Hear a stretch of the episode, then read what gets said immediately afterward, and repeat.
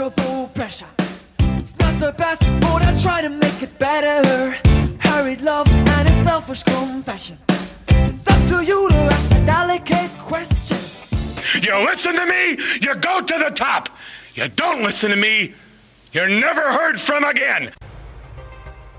Hallo und herzlich willkommen zum Ringfuchs Jahresrückblick 2018. Ich habe mir das eben, was wir gehört habt, habe ich mir rausgenommen, weil ich fand, es war einer unserer coolsten Ausgaben. Wir haben ja über Manager ein bisschen gesprochen und Bobby Hinn war einer derjenigen, über die wir gesprochen haben. Aber wir sprechen jetzt über ganz viele andere und zwar im Jahrespoll. Und ähm, erst bei da haben wir uns ein bisschen zusammengesetzt, haben so eine kleine Liste gemacht. Ähm, da kam viel Spannendes bei rum, muss man sagen, oder? Ja, kam einiges bei rum. Ist einiges passiert tatsächlich. Also sowohl was äh, Personal angeht, als auch was Promotions angeht, ist einiges passiert. Genau, und ich würde sagen, wir fangen gleich mit einem Bang an. Und zwar mit dem Wrestler des Jahres. Jetzt ist es vielleicht nicht ganz so verwunderlich, aber fang du erstmal an, vielleicht hast du ja was anderes als ich. Nee, ich glaube, wir haben denselben. Ich gehe, gehe fest davon aus, dass wir denselben haben an der Stelle tatsächlich. Also ich habe Walter. Ja, ist bei mir ganz genauso. Also Walter mit einem unfassbar grandiosen Jahr hat unglaublich viele Titel geholt, wichtige Titel halt auch. Ich erinnere da an den Progress-Title, den er ja immer noch hält. Er war zwischenzeitlich Champion bei PWG, ist immer noch OTT World Champion. Also das sind drei wichtige Titel, ähm, zwei in Europa, einer davon in, in, den USA und auch in Deutschland hat er seine Dominanz mehrfach bewiesen. Ne? Ja, auf jeden Fall. Und jetzt ist halt ist zum ersten Mal das Jahr da, wo wir halt sagen können, das ist halt nicht nur in Deutschland noch der Fall, was du gerade angesprochen hast, sondern der internationale Durchbruch, von dem, den wir lange herbeigesehen haben ähm, der ist jetzt ja tatsächlich da, ähm, bis hin zum offen äh, augenscheinlichen NXT bzw. WWE-Vertrag. Also Walter ist auf der ganz, ganz großen Bühne jetzt, glaube ich, vollends angekommen und gilt als einer der besten Wrestler der Welt. Das auch völlig, völlig zu Recht. Also wir haben ja diese Luxussituation gehabt, dass wir ihn sehr lange Zeit für uns quasi hatten. Mhm. Ähm, man sollte rückbetrachten für diese Zeit vermutlich noch ein ganzes Stück dankbarer sein. Ähm, aber es ist halt nur gerecht und absolut richtig, dass er jetzt eben genauso auf der internationalen Bühne gerade ankommt, wie er es jetzt eben tut. Ja, es ist schon, muss man sagen, ein unfassbarer Typ, der auch immer wieder, also das ist, propagiert er ja nicht nur selbst, sondern du merkst es halt in all seinen Facetten. Er ist jemand, der für Qualität im Ring sorgt, der eine gewisse Glaubwürdigkeit auch in den Ring bringt und das jetzt auch international mehrfach beweisen konnte. Da waren auch Sachen dabei, wie beispielsweise sein äh, Aufeinandertreffen mit PCO. Ähm, ich erinnere an viele gute Kämpfe, die er mit vielen britischen Athleten hatte. Äh, Devil, Jordan Devlin zum Beispiel, da waren richtig gute Sachen dabei. Dann äh, Progress gegen Thatcher, die beiden haben ja sowieso eine gute Harmonie und auch einige Matches, über die wir später auf jeden Fall noch sprechen werden. Walter ist, das kann man sagen, der hotteste, ja, weiß weiß nicht, ob er noch Free Agent ist, sieht alles nicht, nicht mehr so wirklich danach aus, ja, ehemalige Free Agent. Also einer der heißesten Eisen im Gesamtwrestling und ich glaube, es ist auch schon so, dass man sagen kann, ähm, Walter würde sich halt auch in sehr, sehr vielen Ligen einfach extrem gut einfügen. Ähm, nicht nur im nordamerikanischen Bereich, sondern eigentlich auch im japanischen. Ja, auf jeden Fall. Also das ist tatsächlich auch noch so der einzige Wermutstropfen bei der, bei der ganzen Geschichte für mich. Ich hätte gerne noch mal irgendwie einen Walter Japan-Run gehabt, einen längeren. Ja. Ähm, den werden wir jetzt wohl vermutlich eher nicht nochmal bekommen, aber ja, sei es drum. Also es war ja selten so einfach, tatsächlich ein äh, Wrestler des Jahres zu finden. Also es hätte noch so zwei, drei andere Kandidaten gegeben, die ich damit, bei denen ich darüber nachgedacht hätte. Aber ähm, jetzt ist es dieses Jahr auch für mich nochmal besonders einfach gewesen, weil es auf der äh, WWE-Bühne jetzt niemanden gab, der so einen krassen Durchbruch hatte. Oder wo ich gesagt hätte, der hat das komplett getragen, da blieb es halt so ein bisschen aus. Mhm. Und da finde ich, da muss man immer so ein bisschen abwiegen, weil WWE zu tragen ist natürlich immer noch mal etwas andere Geschichte. Aber da es da dieses Jahr keine Kandidaten gab, dann nimmt man eben den Besten der, vom, den Besten vom Rest, sage ich jetzt mal ganz, äh, meine ich jetzt gar nicht despektierlich. Und das ist eben wirklich Walter mit himmelwettem Abstand für mich gewesen. Ja, das ist ja wirklich gar nicht despektierlich gemeint. Du sprichst vollkommen ja. richtig an. Ich fand, dass es in der WWE kaum wirkliche krasse Durchbrüche gab, beziehungsweise nee. mehr als ein Durchbruch, sondern jemand, der die Liga wirklich getragen hat in dem Sinne. Äh, da fällt mir in, in Teilen Elias ein, ja, der als einer der wenigen mehr, mehr als unbeschadet durch das Jahr 2018 kam. Zu dem kommt zu ja. dem komme ich, zu dem, zu dem komme ich gleich noch, musst, darfst du noch nicht so viel sagen. Ja. Kommen wir bei Punkt 2 gleich. Ja, genau. Äh, ähm, insofern, das ist ja was wirklich Positives, aber halt noch nicht dieses Niveau wie Walter, der halt aber auch liegend trägt. Und das darf man nicht vernachlässigen, weil Walter ist ja wirklich jemand, der die WXW zum großen Teil prägt, der Progress im Main Event Picture unerlässlich ist, der ein ganz neues Feature bei OTT hinzufügt und auch für den amerikanischen Bereich in den Indies einfach ein neuer Flavor war und gleichzeitig ja. auch auf Top-Niveau geschwommen hat. Das kann man nur in einer gewissen Art und Weise für mein dafür halt noch ein bisschen mit Johnny Gargano vergleichen. Ich fand Johnny Gargano hat ein herausragendes Jahr gehabt und war äh, auch storyline-wise wirklich ein absolut herausragender Wrestler mit natürlich seinem Counterpart äh, Tommaso Ciampa. Äh, die beiden haben eine sehr, sehr gute Synergie gehabt und äh, haben, haben sehr gut zusammen funktioniert und da wäre es, vielleicht wäre wär, wär mein Platz zwei gewesen, wenn ich ehrlich bin. Mhm, okay. So, und ich würde sagen, wir kommen gleich zu Teil 2 und zwar zum Breakout-Star des Jahres. Jesper, wen hast du dir denn da rausgeguckt? Ähm, ja, wir hatten ja gerade schon mal über äh, Elias gesprochen, den ich da tatsächlich auch mit auf dem, äh, auf dem Schirm hatte, weil das für mich einer der wenigen äh, Wrestler war, die ich so völlig abgeschrieben hatte. Bei allem, also das war für mich einfach nichts mehr, ne? Also der mhm. war für mich mit einem Shit-Gimmick gefangen, ja. aus dem man sich nicht mehr befreien kann und mit, aus dem nichts mehr wird. Als Wrestler ist der okay, bis gut, aber halt auch nichts Besonderes, wo man sagt, der arbeitet sich da noch raus oder sowas. Ähm, aber der ist für mich so halt eben tatsächlich das Paradebeispiel für hat seine Stimme gefunden. Bei dem Gimmick passt die Sprichwort doppelt und dreifach gut, aber es ist tatsächlich so, der hat einfach exakt genau das gefunden, wie er funktioniert. Der ist lustig, der hat ein ganz natürliches Charisma und hat sich da eben, ja, der ist wie selbstverständlich als so ein, so ein Act geworden das ist nicht easy. Das ist wirklich nicht easy.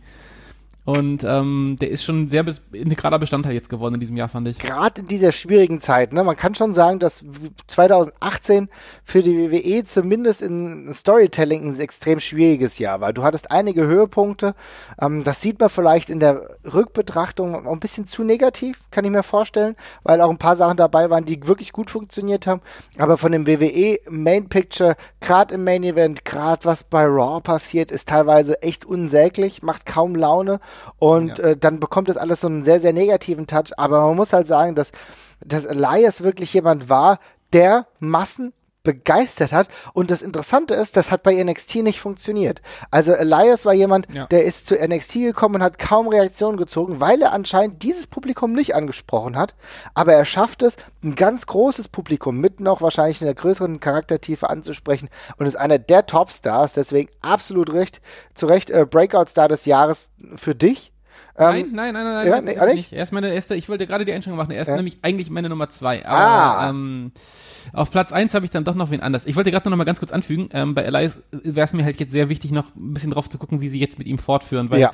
Die WWE hat ja eine, einen beeindruckenden Track Record mit solchen, ähm, ja, solche kurzfristigen Popularitätsschieber einfach absolut links liegen zu lassen. Also ich erinnere mich da immer noch immer wieder gut an Zack Ryder, äh, bei dem es dann sehr, sehr lange gedauert hat, der eigentlich, wo man gesagt hat, okay, der ist jetzt so zwei Wochen, ist der jetzt in und danach äh, ist das wieder, ist das wieder out, aber irgendwann waren es dann halt drei, vier Monate und die WWE hat sich immer noch nicht gezuckt. Mhm. Und ich denke mir jedes Mal, mach doch einfach was draus. Also gibt dem Typen einen Titel oder sonst irgendwas, da fragt nach einem Jahr sowieso keiner mehr nach und dann hatten eben alle mal ein halbes Jahr ihren Spaß oder so, ne? Mhm. Und bei Elias ist es so ein bisschen dasselbe. Ich erkenne jetzt gerade durchaus, dass sie es noch versuchen. Er hat die Fehde mit Bobby Lashley, äh, ist auch bei Pay-Per-Views, aber eben immer so in Openern und so einem Quatsch. Ähm, oder in Kick-Off-Shows und so. Ähm, da würde ich mir noch ein bisschen mehr Commitment der Promotion wünschen, dass man mit ihm was Geiles durchzieht. Aber er ist auf jeden Fall auf einem sicheren Spot. Insofern will ich mich nicht beschweren. Mhm. Ähm, ja, aber dann sage ich auch gleich noch meine Nummer eins und da komme ich nicht drum herum, um Ilya Dragunov zu nennen, tatsächlich an der Stelle. Oh. Mhm. Ähm, es ist, ich habe ein bisschen gehadert, weil es ist jetzt vielleicht nicht der ganz riesige Schritt, wo ich sagen würde, der hat jetzt wirklich den, den Durchbruch geschafft. Insofern pervertiere ich die Kategorie hier vielleicht so ein bisschen. Mhm. Ähm, aber trotzdem ist es für mich halt völlig, völlig unbestreitbar, dass es ähm, ja, witzigerweise nicht nur irgendwie ein Jahr, sondern ein bestimmter Moment, ein, eine Show war, ein Main Event, der ihn eben von, äh, ja, von einem hoffnungsvollen äh, Jungstar mhm. äh, sofort an den, äh, in den, ja, in den, in die Spitze der wichtigsten deutschen und eine der wichtigsten europäischen Promotions katapultiert hat ähm, und von, von wo er jetzt eben noch deutlich weitergeht. Ja, also das ist natürlich absolut legitimer Punkt. Ähm, ich habe Ilya nicht genommen, aber der kommt bei mir in anderen Kategorien noch vor. Ich finde aber trotzdem, dass äh, Ilya natürlich auch gerade in diesem Jahr nochmal einen, einen Sprung gemacht hat, auch, auch in internationalen Durchbruch, weil natürlich war es über viele Jahre so, dass er halt bei der WXW ein Household Name war, der auch lange zum Beispiel den Shotgun-Title gehalten und geprägt hat der in Midcard und Uppercard-Fäden unterwegs war und dort immer ordentliche Leistung geliefert hat. Ich erinnere an die Fäden gegen Bones Aber ähm, Dragunov natürlich dadurch, dass er halt diesen Hype kreiert hat, der jetzt zum Beispiel auch, äh, also diese Eruption, die es beim Karat gab am zweiten Tag, mhm. als er zurückgekommen ist, dass die auch sich übersetzt hat auf äh, Gesamteuropa und auch zum Beispiel auf UK. Das ist ja einer der Gründe gewesen, warum dann äh, sein, sein, sein Debüt mehr oder weniger bei Progress so heiß ähm, herbeigesehnt wurde. Ne? Und das ist natürlich etwas, das schafft nicht jeder, es schafft nicht jeder, diesen Hype wirklich von, sag ich mal, Festland Europa Richtung UK dann auch mitzunehmen. Das hat er geschafft. Und auch sein Title Run war kein langweiliger. Ja, ja. das ist richtig. Ähm, ja, auf ja. jeden Fall mein Breakout Stars, da habe ich mir ein bisschen schwer getan, so ein bisschen vielleicht auch aktuell ein bisschen die UK-Brille auf. Man muss vielleicht glaub, ganz kurz mal sagen, ähm, ich glaube, wir beide gucken nicht alles. Falls jetzt jemand, ein Pro-Wrestler von All Japan ver mhm. vermisst oder so, oder jetzt irgendjemanden von DDT, dann müssen wir sagen, dass wir einfach nicht die Zeit haben, uns dahingehend zu spezialisieren. Das ist ganz klar. Also wir auch, wie, wie kann das auch anders sein? Ich verfolge alles bei NXT, ich, NXT UK, alles. Ich gucke sehr viel Progress, habe jetzt angefangen mit OTT äh, seit einer Weile, bin bei der WXW auf jeden Fall sehr drin und ab und an, also die alle gucke ich alle WWE Pay-per-Views. Dann hört es aber eigentlich auf, was ich noch regelmäßig ich noch, gucke. Ich muss auch noch mal sagen, also die, mhm. die, ja, dieses Jahr hatten wir auch beide echt ordentlich was um die Ohren. Also ich habe, ich habe, glaube ich, selten so viel in die Breite, aber so wenig in die Tiefe geguckt wie dieses Jahr. Man hat überall so einen krass leichten Zugang auf einmal zu. Das heißt, man fühlt sich immer noch schlechter informiert, finde ich tatsächlich, ne? weil man hat die Sachen überall links und rechts liegen und kommt nicht so richtig dazu. Darum, ja, wie du schon ganz sagst, äh, man vergebe uns für äh, unsere Ignoranz gegenüber bestimmt einigen richtig geilen, tollen Wrestlern, aber die kann man dann nochmal schreiben, dann bitte. Genau, auf jeden Fall. Wenn ihr dann irgendwelche Tipps habt, schreibt ihr uns bei Twitter, bei Facebook, das ist ja alles super. Ähm, wie gesagt, haben wir einen ähm, verengten Blickwinkel, aber äh, das wollen wir euch trotzdem aus unserer Warte kundtun. Und jetzt will ich nochmal ganz kurz zu meinen zwei Breakout-Stars kommen. Und zwar auf der zwei habe ich Zach Gibson ja, reingepackt, der ja einen kleineren Push bei äh, WWE UK bekommen hat und auch bei Progress. Ich mag seine Art und Weise, wie er sich im Ring gibt. Für mich war der Typ, ich habe, der war letztes Jahr schon mal bei der WXW, aber da war für mich noch so ein offenes Feld, da war ich nicht ganz genau sicher, wie ich ihn einordnen soll. Aber dadurch, dass, durch sein Tag-Team, Grizzled Young Veterans und der Tatsache, dass er wirklich sehr gut am Mikrofon ist und aber auch die, wie die WWE ihn so ein bisschen gepusht hat, muss ich sagen, es hat mir gut gefallen und dann auch die Übersetzung zu Progress hat sehr, sehr gut gestimmt. Das ist ein solider Wrestler, von dem ich davor gar nichts erwartet habe und bei mir auf der Eins ist äh, Jordan Devlin, weil den habe ich auch bei äh, NXT UK bei dem Tur Tournament 2017 gesehen, fand ihn irgendwie absolut farblos und habe überhaupt nicht das Gefühl gehabt, dass er diesem Hype gerecht wurde. Aber 2018 hat ihn nochmal ganz anders geprägt. Er ist viel besser am Mikrofon geworden, sowieso unglaublich souverän. Ähm, Im Ring mittlerweile schon. Äh, seine Matches gegen Walter beispielsweise äh, haben bestätigt, dass der Importkiller, so nennt er sich teilweise, Jordan Devlin, einer derjenigen ist, auf den man 2019 auf jeden Fall gucken muss und äh, jemand mit dem schnellsten Entwicklungspotenzial, deswegen meine Nummer eins. Ja, ich bin da noch nicht so ganz äh, so geflasht wie du. Ich finde mhm. ihn gut, ähm, aber ich bin irgendwie, ja, ich weiß nicht. Mm, es ist ein bisschen so diese NXT UK-Geschichte auch. Also ich habe Devlin schon davor ein paar Mal gesehen, aber mir fehlt so ein bisschen, ich habe die Entwicklung nicht ganz mitverfolgt. Und jetzt wird er mir so ein bisschen mit vorgesetzt, mit der ist gut. Und davon habe ich jetzt irgendwie noch nicht so krass viel von gesehen. Also ich finde den solide, also der kann, der ist auf jeden Fall gut. Ich mhm. will jetzt auch nicht, ich will jetzt auch nicht zu negativ sein. Ähm, aber ja, für mich ist er bisher noch sehr, sehr farblos und ähm, ich glaube, man lernt den erst so richtig zu schätzen, wenn man die Entwicklung halt so ein bisschen mitgesehen genau. hat, was auch völlig legitim und auch völlig auch total wichtig ist, mhm. weil man macht ja Wrestling vor allem für die Leute, die mehr als eine Show gucken, wie ich, die man mal so reinschauen jetzt bei NXT UK.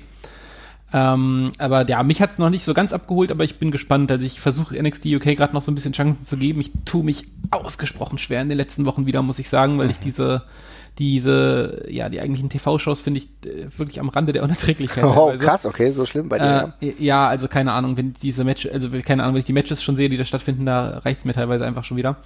Ähm, aber keine Ahnung, das wird auch noch wachsen und gedeihen. Insofern, ich, ich, schau, ich bleib weiter dran. Es ja. sagen alle, wie gut er ist. Das wird, das wird stimmen. Mhm. Bin ich auch überzeugt von. Ich habe jetzt auch nichts, überhaupt nichts, was ich an ihm aus, auszusetzen habe, aber er hat mich jetzt einfach noch nicht so krass abgeholt. Aber ich bin gespannt. Es sind ja auch ehrlich gesagt zwei unterschiedliche Niveaus, wobei vielleicht ist es gar nicht so. Also ich meine, Jordan mhm. Devlin wrestelt jetzt schon ein paar Jahre und vielleicht ist es halt der Ilya Dragunov von ähm, Irland, ne? Kann man vielleicht auch so sehen.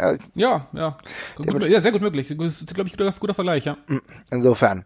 Schauen wir mal, wie es da weitergeht. Aber jetzt weg von den positiven Sachen hin zu den Sachen, die ein bisschen negativer sind. Denn wir wollen ja nicht nur das super tolle diskutieren, denn es gab 2018 auch einiges, was uns nicht so gefallen hat. Eine Entwicklung oder eine gesamte Entwicklung, die uns im Jahr 2018 besonders enttäuscht hat. Jesper, was hast denn du da auf deinem Zettel stehen? Ich lasse dir jetzt einmal den Vortritt bei der Kategorie. Ich habe ja, angefangen. Ähm, ja, dann steche ich so ein bisschen ins Wespennest. Ja, also ähm, ähm, ich bin irgendwie, bin ehrlich gesagt ziemlich frustriert gerade. Ja, also ich weiß nicht, das ist irgendwie keine Novelle der Negativität, die über mich herübergeschwappt ist. Ähm, jetzt gar, hat gar nichts mit der WWE zu tun. Das ist mir mittlerweile eh schon, keine Ahnung, da gucke ich die Pay-Per-Views, bin dann einigermaßen befriedet, dann geht's. Ähm, NXT kann ich mir sowieso angucken, aber ich finde, was die WXW momentan macht, ist nicht auf einem guten Weg. Ich habe das Gefühl, dass in der spätestens der zweiten Jahreshälfte Storyline-technisch Dinge schlechter geworden sind. Ich, äh, für mein Dafürhalten ist diese Rise-Storyline unerträglich, unerträglich langweilig. Ganz ehrlich, dass ta die Tatsache, dass Mac da jetzt da zurückgekommen ist, in dieser Mischung mit Takan Aslan und Ach, Al-Ani, das, ganz ehrlich, wen juckt das denn? Also mich juckt das gar nicht. Ich bin wirklich extrem oft dabei. Ich fahre, ich habe jetzt die Anniversary Show habe ich jetzt nicht mitgenommen, ja, weil da hat die Eintracht gegen die Bayern gespielt, muss man Prioritäten setzen und wir haben noch aufgenommen. So, aber alles andere habe ich in der letzten Zeit, wenn es möglich war, selbst nach Dresden gefahren, nach Hamburg gefahren und so weiter und so fort.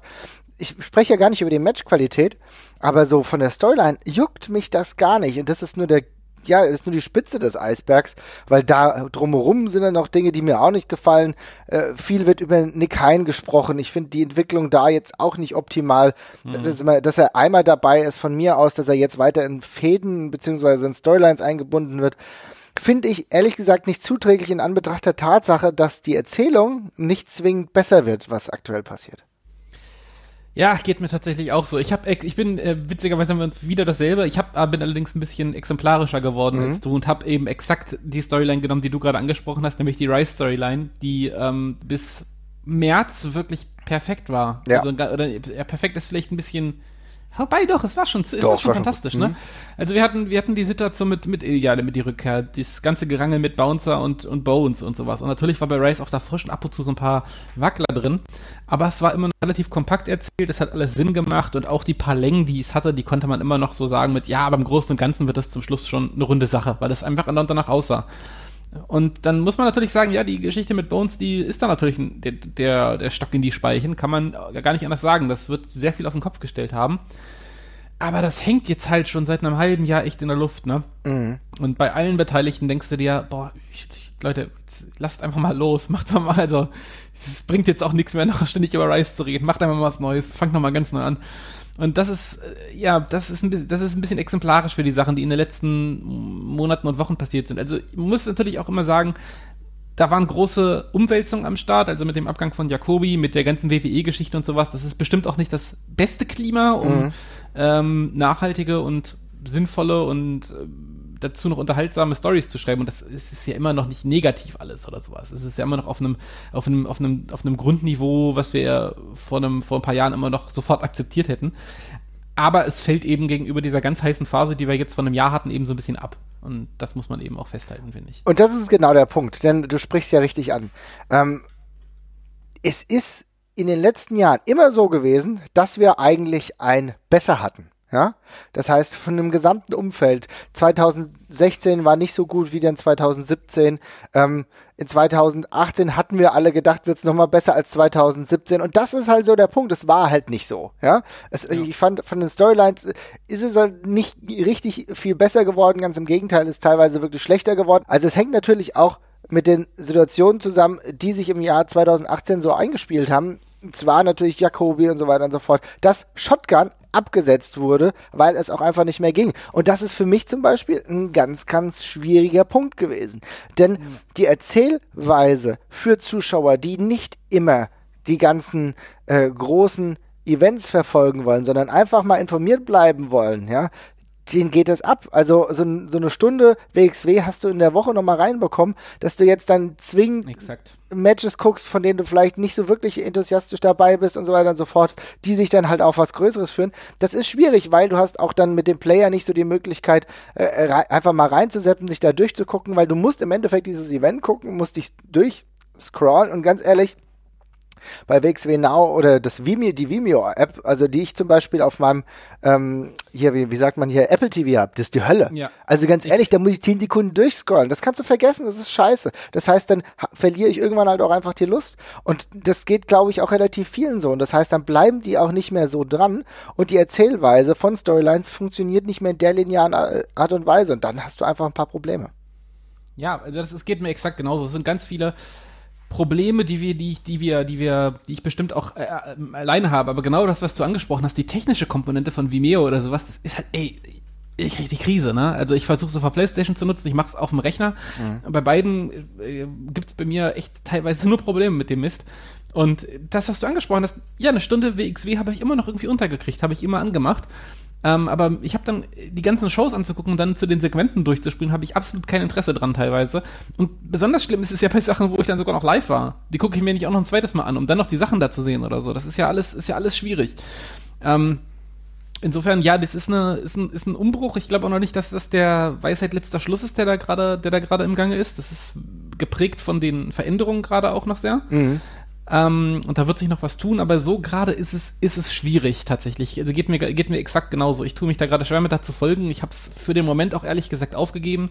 Hängt bei mir mit Arbeit und Privatleben und allem zusammen, dass man da eben dann Prioritäten anders setzt. Aber ja, es fällt auf jeden Fall mir, bei mir gerade leicht unter den Tisch, als es noch der Fall war, als es noch Shotgun gab tatsächlich. Also Ja. das ist halt so, ja, Stunde Shot- Shotgun gucke ich kurz. Das ist, keine Ahnung, so wie man seine paar YouTube-Subscriptions hat, die man dann irgendwie immer guckt, wenn man gerade kurz online ist, weil es dauert nur 15, 20 Minuten und man hat sowieso gerade offen. Und gerade ist der Vertriebsweg für mich halt ein ganzes Stück schwieriger geworden, tatsächlich. Ja. Das ist auf jeden Fall so. Und das ist halt einfach schade. Und die Sache ist die, wenn ich mir angucke, was teilweise so geschrieben wird, von wegen, ja, ich habe jetzt letztens einen Post gesehen, ich kann das aus emotionaler Sicht übrigens alles nachvollziehen, dass dann Leute sagen, guck mal hier, ich habe mir gerade einen Clip von 2009 angeguckt, das sah ganz anders aus und so weiter und so fort und jetzt schreiben es auch viele darunter, ist alles viel besser gewesen. Ich muss auch sagen, Leute, ja, keine Ahnung, wenn ihr 2009 dabei gewesen wärt, da war viel extrem Gutes. Ich erinnere mich an Super Karat 2009, aber es war auch bei weiß Gott nicht alles super, ja. Da ist auch, da waren auch viele, viele Wrestler dabei, von denen man relativ froh ist, dass die heute jetzt nicht mehr im Fokus stehen und so weiter und so fort. Also da ist so, sag ich sag mal, die Vergangenheit wird sehr bunt äh, gesehen und die Realität war damals schon eine andere. Also wir können uns zum Beispiel allein vom Produktionsniveau, wenn ich mir angucke, wie grandios mittlerweile die Stage ist, wie toll das alles aussieht, auf welchem Niveau das halt auch ist, dass auch mittlerweile tausend Leute einfach mal bei der Anniversary Show vorbeikommen und so weiter. Doch das ist schon super. Ja, aber mir geht's nur um die Storylines und auch so ein bisschen um darum, wie das Gefühl momentan auch zu den Fans ist. Ich finde, das ist gerade ein bisschen schwieriger geworden, wenn ich mir die Sache mit Nick Hein angucke. Das kann ich leider nicht komplett trennen, deswegen muss ich das hier noch ansprechen. Ja, absolut, absolut. Und ähm, dann wird es gerade eine schwierige Situation. Und warum erwähne ich das? Ich erwähne das deswegen, weil ich das Gefühl habe, dass wir uns momentan sowieso, und da werden wir später noch drauf kommen, an der Klippe befinden oder auf einem Weg, der zwei Spaltungen hat. Also es kann sein, dass Dinge besser funktionieren 2019, aber es kann auch die andere Richtung gehen, weil du einen sehr großen Verlust an Talents immer wieder hast. Also du merkst, die WWE saugt halt extrem viel auf, allein für WWE UK und so weiter und so fort, NXT UK. Und da geht dir ein bisschen was flöten, dir geht auch die Variabilität flöten, weil du viele Leute, je nachdem, wie du an die WE gebunden bist, auch nicht mehr verpflichten kannst. Das ist ein bisschen problematischer geworden. Du bekommst nicht mehr so einfach äh, New Japan Talent, beziehungsweise kannst du die dann nicht gegen potenzielles WWE Talent stellen und so weiter und so fort. Alles ein bisschen schwieriger geworden. Und dadurch, dass es halt ein bisschen schwieriger geworden ist, auch die Leute, auch selbst die äh, NXT UK Leute gewinnbringend einzubauen und du ja nur einen begrenzten Pool hast an Leuten, die wirklich die wirklich irgendwie auch tragen, muss die Story umso besser sein. Und dann sehe ich halt beispielsweise, tut mir leid, dass ich jetzt so voll das Fass aufmache, dann sehe ich aber zum Beispiel, dass dann Pete Bouncer, der zwischenzeitlich so unfassbar heiß war, wie bei Karat, meine Güte, was sind wir alle abgegangen? Ja? ja. Und dann übersetzt sich das nicht. Und das ist halt extrem ärgerlich. Dann sehe ich die zweite Jahreshälfte und sage, okay, Pete Bouncer sieht aus wie unglaublich viel Geld, aber es ist nicht viel bei rumgekommen.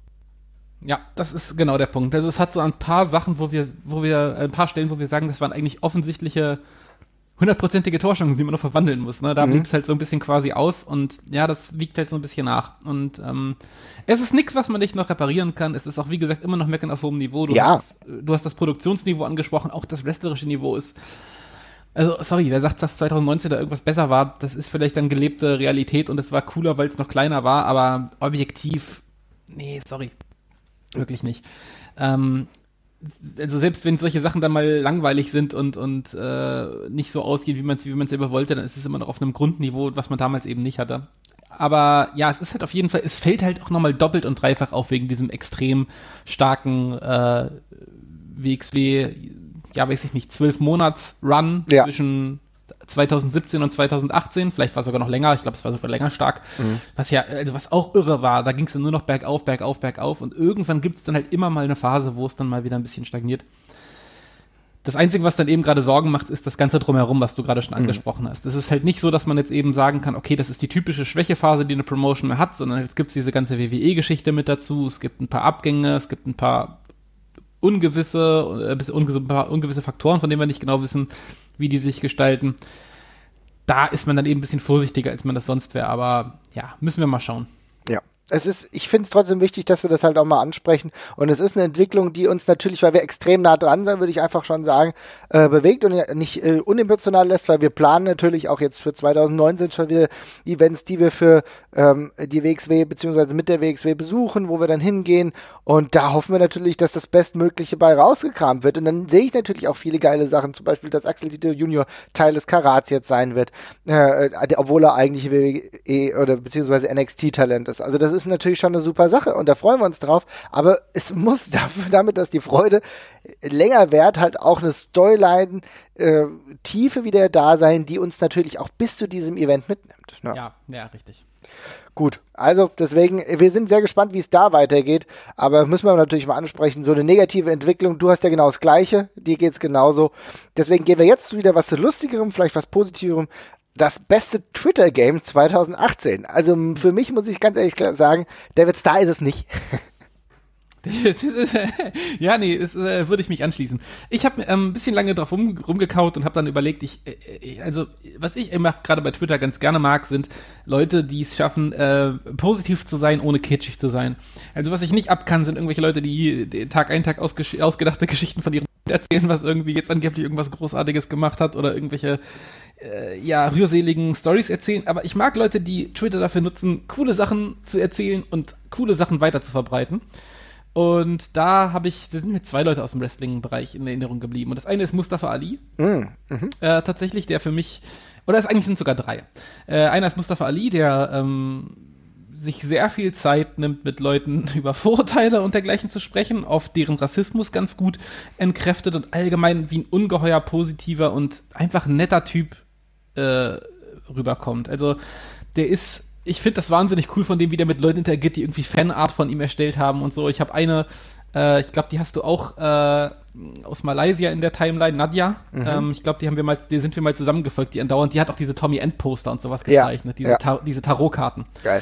Und die hat halt neulich was von ihm gemacht und er hat das halt nicht nur retweetet, sondern hat sich danach halt irgendwie noch, was weiß ich, zehnmal mit ihr ausgetauscht oder so, was er daran cool fand und haben dann einfach drüber ge- geredet und sowas. Und der wirkt ungeheuer dankbar und bescheiden und äh, halt sehr nett einfach. Und ähm, das wollte ich einfach mal ganz positiv hervorheben, weil das ist nicht unbedingt selbstverständlich. Lustig sein auf Twitter ist sehr easy. Ja. Oder nee, nicht sehr easy, aber es fällt sehr vielen Leuten leicht. Einfach nur nett zu sein und vielleicht Leuten einen guten Tag zu machen, äh, ist auch eine ziemliche, ist auch eine ziemliche Stärke und das macht er in meinen Augen sehr gut. Finde ich, finde ich schön, dass du ihn ansprichst. Mustafa Ali ist ja sowieso jemand, der eigentlich gerade einen sehr guten Jahresausklang 2018 Oh ja. hat. Ja. Auch fast als einer in, die, äh, in der Kategorie Breakout Stars schon da ist, ne? denn er Mhm. hat sich äh, durch mehrmalige wunderbare Matches bei SmackDown äh, bewiesen und hat auch gezeigt, dass er über, das ist ganz wichtig zu sehen, dass er über den 205 Live-Kosmos hinausgewachsen ist und jetzt ein valider Punkt bei ähm, SmackDown ist, der auch vielleicht im Jahr 2019 noch mehr erreichen kann. Äh, trotz genau das, dem, was du gesagt hast, trotz gewissen Rassismen, die wahrscheinlich bei ihm auch immer noch eine Rolle spielen, denen er unterworfen ist, äh, da lässt er sich nicht von abschrecken, aber auch, wie du gesagt hast, bei Twitter jemand, extrem cooler Typ, mit dem könnte ich auch mal ganz gerne ein Bierchen trinken. Ja, absolut, genau. Auch wenn er das vermutlich nicht tut. Aber Nee. Nö, das ist okay. Hm? ähm, genau. Ähm, dann noch eine, dann würde ich gerne an der Stelle auch noch äh, William Regal nennen. Ähm, der ist einfach, also der, der ist deutlich inaktiver als jetzt so äh, Mustafa Ali, aber was ich bei dem einfach wahnsinnig cool finde, also erstmal, er ist extrem ruhig, der erzählt viel von damals tatsächlich, ne? Also ich finde es immer spannend, wenn jemand mal so auf, auf kleine Fragen, äh, weiß weiß ich, zum Brit-Rest oder zum europäischen Wrestling damals antworten kann, mit wem er gerne zusammengearbeitet hat und sowas. Und ich finde, William Regal macht das extrem cool, dass er mit Leuten, er, der, der geht auch viel auf Fragen ein, der, der postet irgendwer ein Foto hier, ich habe ein Foto mit, was weiß ich, Pat Roach, äh, mit meinem Papa, äh, kannst du was zu dem erzählen? Und dann packt er erstmal einen Schwall aus und so. Und das ist wahnsinnig spannend äh, zu lesen, weil ich finde, diese, diese Zeiten sind halt nicht unbedingt so fantastisch dokumentiert, wie jetzt alles, was auf dem nordamerikanischen Markt passiert ist. Ne? Also ich meine, da gibt es ja auch viele Sachen, die überhaupt, die es nicht ins Fernsehen geschafft haben. Das war ja ein großer, großer äh, Live-Faktor, der bei diesen ganzen Sachen dabei war. Und der füllt da so ein bisschen so die, die dunklen Ecken aus und äh, erzählt viel drüber und wirft auch mal so ein äh, Spotlight auf Leute, die vielleicht nicht die ganz große Karriere hatten, die aber extrem wichtig für die Szenen waren. Ne? Also er ganz oft hebt er Leute hervor, die ich namentlich vielleicht schon mal gehört habe, aber von denen ich mein Leben lang noch nichts gesehen habe. Und dann erzählt er einfach nochmal, wie wichtig das für den war, verknüpft, verknüpft das auch oft mit einer spannenden Anekdote. Und das ist cool, das ist wichtig. Auch das, ähm, ich finde das immer gut und bewundernswert, wenn Leute ähm, ja, mal kurz ein bisschen innehalten, um mal an die Leute auch zu erinnern, die vielleicht nicht die ganz großen Stars waren. Und das macht er sehr schön und das auch auf einem Markt, der sowieso schon ein bisschen zu wenig Spotlight bekommt. Mhm. Ja, finde ich schön, dass du das erwähnst. Ähm, ich nenne zwischenzeitlich noch mal kurz meine Nummer eins. Du hast ja dann gleich noch jemanden, habe ich richtig gehört, ne? Ja. Und zwar, äh, ich finde Batista bei Twitter unglaublich sympathisch. Und das ist ein echt extrem geiler Typ. Ich, ich finde ihn so cool, weil er äh, reagiert auch auf äh, Anfragen, Nutzeranfragen, schreibt mit denen auch oft, äh, retweetet viel. Ich habe das Gefühl, dass er auch ein korrekter Typ ist. Also ich meine, natürlich habe ich, hab ich dem noch nie äh, guten Tag gesagt, bin noch nie persönlich begegnet, aber von dem, was er so schreibt, auch wie seine Einstellung halt zur Welt ist, habe ich das Gefühl, dass er ein korrekter Typ ist, der äh, auch gewissen, gewissen Freiraum lässt, auch äh, gewissen Leuten, sag ich mal, also wenn sie ein bisschen freireden, sagt, naja, komm, whatever so, aber halt gleichzeitig genau weiß, äh, wie man Leute einzuordnen hat und wie man auch selbst irgendwie wirkt bei Twitter. Und ein sehr, sehr positiver Mensch, den ich aufgrund seines Twitter-Games eigentlich in der realen Welt noch sympathischer finde und mir eigentlich noch einen neuen Run von Batista wünschen würde. Ja, absolut. Ja, auf Platz 1, äh, da kann ich meine, ich glaube, die nächsten, nein, eine, eine der nächsten Kategorien mit dieser quasi verbinden und dann nenne ich jetzt einfach mal Becky Lynch, weil Mhm. die wirklich auf Twitter zur schlagfertigsten äh, Brigade zählt. Die ist also wirklich wahnsinnig witzig, ähm, sehr unterhaltsam und hat eben, ja, keine Ahnung. Ich will noch nicht zu viel, zu, äh, zu viel vorwegnehmen, weil ich werde bei Punkt 6, äh, beim sechsten Award noch auf sie zu sprechen kommen, Ja. aber sie hat, sie trifft genauso einen Mittelwert, der das ist so eine Star-Qualität. Wenn man das Wrestling so ein bisschen persiflieren kann, ohne es ins Lächerliche zu ziehen und, das, und dabei noch cool ist. Und genau das bringt sie auf Twitter rüber. Also es ist wirklich sehr unterhaltsam. Sie ähm, ist aber nicht andauernd jetzt irgendwie krass in Gimmick oder sowas oder ja, ist nur am, ist nur am Rumbeleidigen, sondern macht das einfach auf eine unterhaltsame Art und Weise. Ist dabei aber auch noch Fan da, was ich dann auch immer noch äh, wichtig und witzig finde. Und äh, ja, die hat es einfach verstanden. Die hat es einfach komplett verstanden. Ja, muss, muss man echt sagen. Richtig geil. Und ähm, ja, auch eine wirklich tolle Weiterentwicklung. Da werden wir ja gleich nochmal drüber sprechen. Also deine Nummer eins, äh, Becky Lynch. Ja, Becky Lynch, ja. sehr gut. Ja, dann würde ich sagen, gehen wir weiter zur besten Entrance-Theme 2018. Keine einfache Kate- Kategorie, fand ich. Nee, ich habe vor allem jetzt nichts im Ko ich habe tatsächlich nichts gefunden, von dem ich gesagt habe, das ist neu, das finde ich super. Ähm, also was, was 2018 neu dazugekommen ist, da habe ich tatsächlich nichts. Okay, dann nenne ich einfach meine Nummer eins, ja. Bitte. Und zwar, äh, wie gesagt, es ist nicht so ganz einfach gewesen. Es gab auch so ein paar Engine-Themes, bei denen ich ähm, jetzt zum Beispiel noch nicht so wirklich oft nachhören konnte, weil es die einfach noch nicht im Release gibt. Aber was mir sehr, sehr gut gefällt und was ich finde, was richtig den ähm, ja, Spirit dieses Charakters trifft, besser zum Beispiel als EC3 oder so, ist die Theme von Ricochet. Ne? One and Only heißt die. Und äh, die fängt äh, genau ja, wie so ein bisschen mystisch, aber so ein bisschen, bam, jetzt kommt was Großes an. Und äh, passt wunderbar zu diesem Charakter, bei dem ich gar nicht gedacht hätte, dass er sich so schnell so gut in die äh, ähm, NXT einfügt. Und das hat er wunderbar gemacht, ist jetzt gleich schon einer der Top ähm, dort, einer der wichtigsten und auch einer der, wie soll ich sagen, mit der buntesten Erzählweise. Und sein, sein, seine Theme passt wunderbar dazu und läutet gleich ein, Leute, wenn er jetzt reinkommt, hier kommt was Großes. Ja, und, ja ist richtig. Und das ist wirklich eine, eine schöne Sache. Ich kann von der WWE zum Beispiel kaum behaupten, dass jetzt irgendwie eine Theme äh, ja rumgekommen ist, die mich jetzt mega juckt. Da sind so ein paar Sachen zusammengemischt worden, ja, aufgrund von Tag Teams und so weiter und so fort. Vieles hatte schon die Jahre zuvor Bestand. Ähm, juckt mich jetzt nicht so, aber The One and Only. fairerweise auch sagen, dass die zwei Jahre davor, ja, man muss fairerweise auch dazu sagen, dass in den zwei Jahren davor extrem viel Neues Gutes kam. Ja, definitiv. Und jetzt hier so der nächste Shinsuke Nakamura oder der nächste Paar, was weiß ich, was war denn noch so, äh, Sami Zayn oder Becky Lynch, die sind ja auch extrem einprägsam und davon so der nächste Kracher oder so, der hat halt ein bisschen gefehlt, finde ich. Ja. Ähm, aber das ist jetzt auch nicht schlimm. Also, also die, die Produktionsqualität war da weiterhin extrem hoch und cool. Ja. Also ich habe tatsächlich auch lange überlegt, ich hatte immer ganz viel im Kopf und dann ist mir immer aufgefallen, nee, die ist doch schon 2017. Genau. Oder 2016 so. Und da, bei von den Debütanten, da war jetzt einfach nichts so dabei, was mich weghaut. Zum Beispiel das EC3-Ding ist ein, ist ein gutes Beispiel. Das passt komplett, das ist für den Charakter alles super aber ist jetzt halt nichts, was bei mir irgendwie eine Gänsehaut verursacht oder mhm. sowas und dann fällt es eben ab im Gegensatz zu der Alistair Black Musik oder sowas. Ganz ne? klar. Und ich bin auch ja, also 2017 hätten wir extrem schwierige Wahl gehabt, ja. weil äh, da, was du sagst, Alistair Black beispielsweise, Velveteen Dream, richtig grandios auch. Was für mich ein Ohrwurm ist, was ich total oft höre, ist die Undisputed Era Theme, ja, weil die, die ja, kommt die, halt. Die ist ja auch schon, die ist ja auch schon älter. Ja, genau, die sind auch schon älter, ja. also insofern, das ist halt einfach, geil. geil. Und es, es, kommt super rüber und da wird super Arbeit gemacht, aber 2018 gab es halt jetzt nicht ganz so viele. Deswegen für mich Ricochet, aber jemand, von dem wir 2019 wahrscheinlich auch noch ganz viel hören und sehen werden. Ja. Auf Punkt 6 haben wir jetzt Breakout Performance des Jahres. Da lasse ich dir mal das Wort. Ja, ich habe es ja schon angedeutet. Ähm, wäre auch potenziell ein Breakout-Star des Jahres gewesen, aber ich musste mhm. dann abwägen zwischen, hat es früh im Jahr gemacht und hat sich etabliert und kam zum Schluss des Jahres und wir gucken noch mal ein bisschen, wo die Reise hingeht. Und bei Becky Lynch war es eben das, war eben, war es eben das Letztere, ne? Das mhm. ist eben der, der Durchbruch, der kam sehr spät nach einer extrem harten Dürrephase mit einem eigentlich schwachsinnigen Heel-Turn. Ja. Ähm, und wie jeder potenzielle Break, äh, Breakout-Star hat es eben so gemacht und das Blödeste, was man ihr gegeben hat, in was Gutes umgewandelt und spielt jetzt eben einfach einen Face, der so tut, als wäre er keiner. Ja. Was, was eine gute Idee ist. Ähm, aber der Moment als Becky Lynch, und das ist, ich kann es an dem einen ganz konkreten Punkt festmachen. Das war bei dieser Smackdown Invasion bei Raw eigentlich alles völlig wurscht, hat mich alles nicht gejuckt. Aber wie Becky Lynch halt irgendwie den, äh, ja, von Nia Jax ins Gesicht geschlagen bekommt und halt diese völlig blutverschmierte Gesicht dann hat mhm. und zum Schluss im Publikum steht und dieses völlig arrogante und überlegene Grinsen drauf hat, das war so, jupp, okay, das ist jetzt ein Star. Das hast du, in dem Moment hast du gemerkt, okay, ja, die steht da jetzt so, das wird laufen dann kam raus, die ist verletzt und zum ersten Mal habe ich mir überhaupt keine Gedanken darüber gemacht, dass das vielleicht ein Problem sein könnte, dass sie nicht mehr wieder so zurückkommt oder dass der Push irgendwie versiegt oder so. In dem Moment habe ich gewusst, die hat jetzt, die hat den Drive. Mhm. Und genauso ist es halt auch. Also die hat sich, die hat sich jetzt einfach so da oben drin fest verbissen in ihrem Topspot. Und das ist nicht nur Topspot bei den Frauen, sondern in der ganzen Promotion halt, in der ganzen WWE. Den lässt die nicht wieder los. Die ist auf einem unfassbar guten Grundniveau.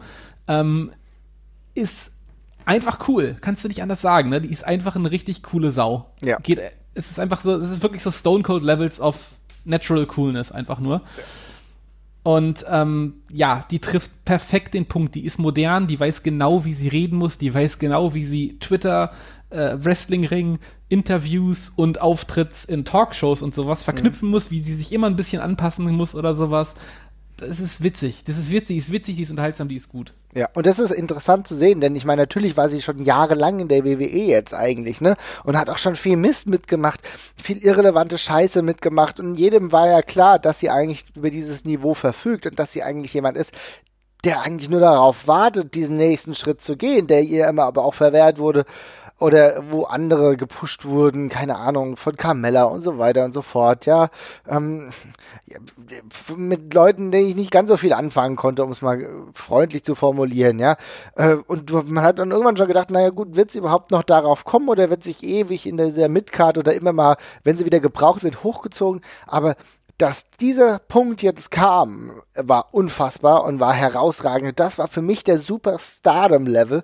den sie jetzt echt erreicht hat. Ja, sie ist jetzt jemand, auf den würde ich mich mit am meisten freuen oder freue ich mich mit am meisten, wenn wir nächstes Jahr 2019 zu WrestleMania fahren. Dann ist es mir wichtig, dass Becky Lynch einen guten Spot auf der Karte hat, wo ich mich darüber freuen kann, dass es mehr als drei Minuten geht oder mehr als fünf Minuten und dann wird das eine geile Angelegenheit. Ja, also sie ist auch jemand, bei dem will ich ihn sehen. Das ist ein Draw, kann man sagen, ja. Und dass sie dieses Level jetzt erreicht hat, gepaart mit herausragenden Matches, mein Dafürhalten ist, dass ähm, Becky Lynch ein herausragendes Match ge äh, gegen äh, Charlotte Flair hatte mit eigentlich diesen Evolution Pay-Per-View. Finde ich übrigens eine geile Idee. War auch gut, dass sie ihn umgesetzt haben und auch wie ordentlich sie ihn umgesetzt haben. Es war ein super Event für die Leute, die es noch nicht gesehen haben. Es war ein Women's Only Pay-Per-View. Kann man sich echt, echt angucken. Kaum wirkliche Tiefpunkte dabei. Selbst diese spaßige 20 Women's äh, Battle Royale war auch lustig, ja. Aber ja. richtig viele gute Matches und wirklich Standout-Match. Becky Lynch, ähm, die dann Charlotte Flair ja, besiegt in einem Last Woman Standing herausragend und zeigt, welche Qualität sie hat. Aber das Drumherum, das ist nicht nur die, die Match-Qualität, sondern auch die Charaktertiefe, die sie jetzt irgendwie auch zeigen kann. Das macht äh, für mich diesen Charakter auf jeden Fall aus und auch die Nominierung absolut berechtigt. Ja. Und ähm, ich habe ja, danke. Ich habe trotzdem jemanden, äh, und zwar zwei Leute genommen. Äh, Breakout Performance habe ich dann eher für mich definiert als ja äh, Breakout-Match für beide, interessanterweise. Und zwar war ich bei ähm, Progress at Wembley, ja, und äh, da gab es ein Match auf der Karte, wo ich gedacht habe, ja Leute, ja okay, also den einen kenne ich, den anderen kenne ich kaum. Ja, mal gucken, ne? TLC-Match könnte ganz spaßig werden. Und zwar war das das Match Mark Andrews gegen Eddie Dennis, ne? Mark Andrews kenne ich als Flippy Dude von ähm, NXT UK, beziehungsweise damals auch äh, Tour of Five Live und so weiter und so fort ja, okay, hat mich nie wirklich gejuckt. Ja, ich mag seine Engine-Theme irgendwie nicht so wirklich, auch wenn er die selber gemacht hat. Es ist mir halt alles zu Surfer-Boy, friedlich, Friede, Freude, Eierkuchen mäßig. Und ähm, weil ich nicht so in diesem Progress-Kosmos drin war, kannte ich auch Eddie Dennis kaum als Wrestler, sondern nur als der Typ, der immer wieder irgendwie äh, sich in Matches von Mark Andrews eingemischt hat. Mhm. Okay, ja, okay, whatever. Den Typ noch nie großartig wrestlen sehen, irgendwie mal so ein Multiman-Tag-Match oder was weiß ich. Okay. Aber das, was die an diesem Abend abgerissen haben, natürlich haben die eine Chemie, weil die auch schon lange befreundet sind und so weiter und so fort, die kennen sich schon lange miteinander gecatcht. Aber was die an diesem Abend abgerissen haben, hat dazu geführt, dass ich von beiden Personen, die ich beide irrelevant fand, dass sie mich an dem Moment wirklich gefesselt haben und ich interessiert bin, gerade übrigens bei Eddie Dennis, wie die Karriere weitergeht, weil er nicht nur ein ordentlicher Wrestler ist mit einer großen Statur, das heißt, da kann man viel mit anfangen, sondern auch ähm, unglaublich coolen Charakter eigentlich entwickelt hat, den ich jetzt zum Beispiel auch gespannt bei NXT UK verfolge. Es ist ja einer der Personen, die eigentlich also von der Charakterarbeit mit am meisten beleuchtet werden. Und wirklich, mhm. ha, es, die haben es an diesem Tag geschafft, von der kompletten Irrelevanzschiene hin zu zwei Leuten zu werden, die mich irgendwie interessieren. Und das Match war richtig geil, die haben alles rausgehauen. Es war, ja, muss sagen, habe ich Respekt gehabt. Ja, das ist doch schön. Ja, also da war ich im positiven Sinne. Ich war ersetzt aber im positiven Sinne. Nur gut, würde ich sagen, gehen wir weiter zum Match des Jahres, also die Nummer 7. Ja, äh, lange, lange überlegt. Ähm, bis wirklich äh, hatte dann zum Schluss so fünf, sechs Sachen im Kopf, aus denen ich dann jeweils äh, gesagt habe, das ist es, das ist es. Ähm, und habe mich dann zum Schluss für ein Match entschieden, das ich ähm, eigentlich nicht unbedingt fürs Beste des Jahres halte. Oh, interessant aber es ist halt irgendwie immer so. Ich, ähm, das ist ja auch bei Filmen so. Wenn, wenn, wenn, du mir, wenn du mir zwei richtig gute Filme gegenüberhältst, ja, also der eine ist richtig top durchproduziert, da stimmt alles, da sitzt alles, der ist geil erzählt, hat die geilen Schauspieler und sieht geschliffen aus. Und dann hat er noch so einen kleinen hässlichen Bruder, der bei der überall ein bisschen schlechter ist, aber vielleicht ein Stück eigener. Dann tendiere ich fast immer dazu, den zweiten zu nehmen, weil er halt irgendwie ein bisschen, ja, irgendwie ein bisschen mehr Profil hat. So. Mhm. Und hätte ich jetzt gesagt, welches Match fand ich objektiv dieses Jahr am geilsten weltweit, dann muss ich mich leider an Dave Meltzer klammern, der dafür sieben Sterne rausgeschmissen hat äh, und würde halt bei Omega, äh, Kenny Omega gegen Okada eben absolut zustimmen. Ja. Das, mhm. Also du kannst objektiv Wrestling nicht viel, viel besser machen. Das ist fantastisch gewesen. Das, da hat die Storyline gestimmt. Das, das hatte den besten Unterbau für dieses Match, was man sich vorstellen konnte. Da war alles da war alles perfekt dran. Also ich habe da wirklich nichts dran auszusetzen. An keiner einzigen Stelle kann ich sagen, das hätte ich besser gemacht, das hätte ich anders gemacht. Ähm, das hättest also du besser gemacht. Geil. ja, genau. Ich hätte meine, ich hätte Kreise um die gewrestelt quasi, genau. Äh, genau. Aber ähm, ja, also wie gesagt, wenn ich jetzt, wenn mich objektiv jemand fragen würde, was war das objektiv beste Match, dann würde ich das nennen. Für mich, von dem, was ich gesehen habe. Ähm, ich würde trotzdem an der Stelle ein anderes Match, auch von New Japan Pro Wrestling nennen, was ich irgendwie für cooler halte. Und das ist äh, aus dem G1 Climax Turnier. Und ich glaube, es war äh, Tag 13 oder Tag 14? Ich glaube 14. Mhm. Äh, und zwar war das Ishii gegen äh, Kenny Omega. Oh. Mhm. Ähm, und das fand ich einfach aus dem Grund, also wenn man ein Styles Clash ist im Wrestling immer das Geilste, was passieren kann, finde ich. Wenn du zwei Wrestler hast, die inhärent verschieden sind, und das sind die beiden einfach, ja, ähm, dann kommt in der Tat meistens was Spannenderes bei raus, als wenn du zwei Wrestler hast, die sich so richtig gut, die so richtig gut harmonieren, finde ich. Mhm. Das ist für mich oft spannender. Und in dem Fall ist es halt so, du hast mit Omega halt den, ja, den, weiß ich nicht, vermutlich den Breakout-Star oder den, über, den Star überhaupt von New Japan damals in diesem Jahr. Äh, gegen Ishii, der wirklich in ganz vielen Teilen das Gegenteil davon ist. Der ist viel unaufgeregter, der ist viel gemeiner, viel dreckiger, aber eben auch ein Spitzenwrestler, aber auf eine ganz andere Art und Weise. Und die beiden haben ein Match zusammen abgeliefert, was unfassbar hart geführt war, unglaublich intensiv. Und ähm, es ist dann immer spannend, wie man wie das Jahr für zwei Leute völlig unterschiedlich verlaufen kann. Also bei Omega ist es ja keine Frage, dass der der größere Name zu dem Zeitpunkt war, also ja. jetzt mal als Momentaufnahme. Aber es braucht dann so fünf Minuten in so einem Match und dann sind sie auf einmal gleich auf im, im Kopf. Und das war wieder so ein Fall. Und das war für mich ein Match, das hat ungeheuer gut funktioniert auf ganz vielen Ebenen, hatte die nötige Intensität und war super spannend.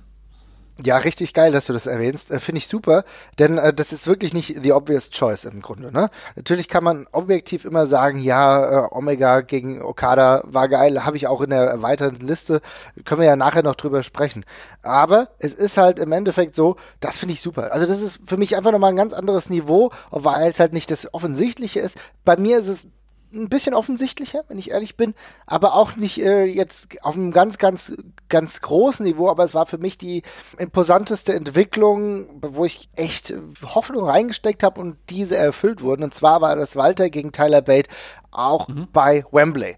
Denn ähm, was dazu geführt hat, war, ähm, dass vorhinein ja viele gedacht haben, okay, mal gucken, äh, wie viele Leute da hinkommen. Es ist ja schon ein Versuchsballon gewesen, wie groß ist das europäische Wrestling in, in UK, wie viele Leute kannst du damit ziehen. Es gab einige Dinge, die nicht so funktioniert haben, weil zum Beispiel ähm, Zack Saber und Will Osprey anderweitig gebucht wurden und keine Zeit hatten, dort vorbeizukommen, was natürlich unerlässlich gewesen wäre und extrem wichtig gewesen wäre für das größte Event von Progress jemals. Also es ist nicht unter den besten Vorzeichen gewesen, aber dann hast du jemanden wie Walter, und du hast jemanden, der natürlich auch gut bei N äh, NXT UK, aber auch bei NXT generell gepusht wurde wie Tyler Bate. Und die beiden haben ein bisschen eine Feder aufgebaut, ist gar nicht so elendig lang geworden. Es geht so ein bisschen auch so eher Respekt und natürlich um den World Title.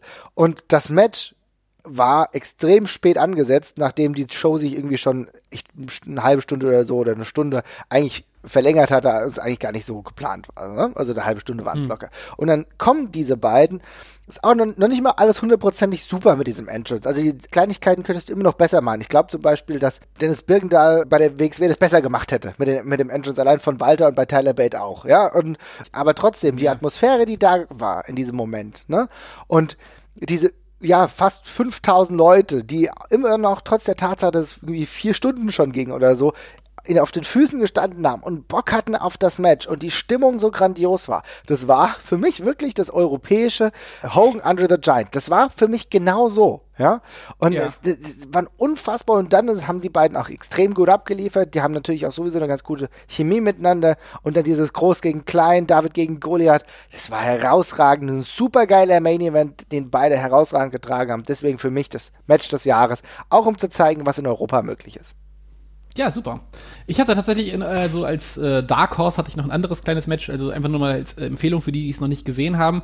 Ähm, irgendwie ist mir, das ist so ein Match, das objektiv ist das jetzt nicht das Beste des Jahres, mhm. aber es ist für mich so extrem positiv in Erinnerung geblieben und irgendwie denke ich immer gerne an den Live-Moment auch zurück.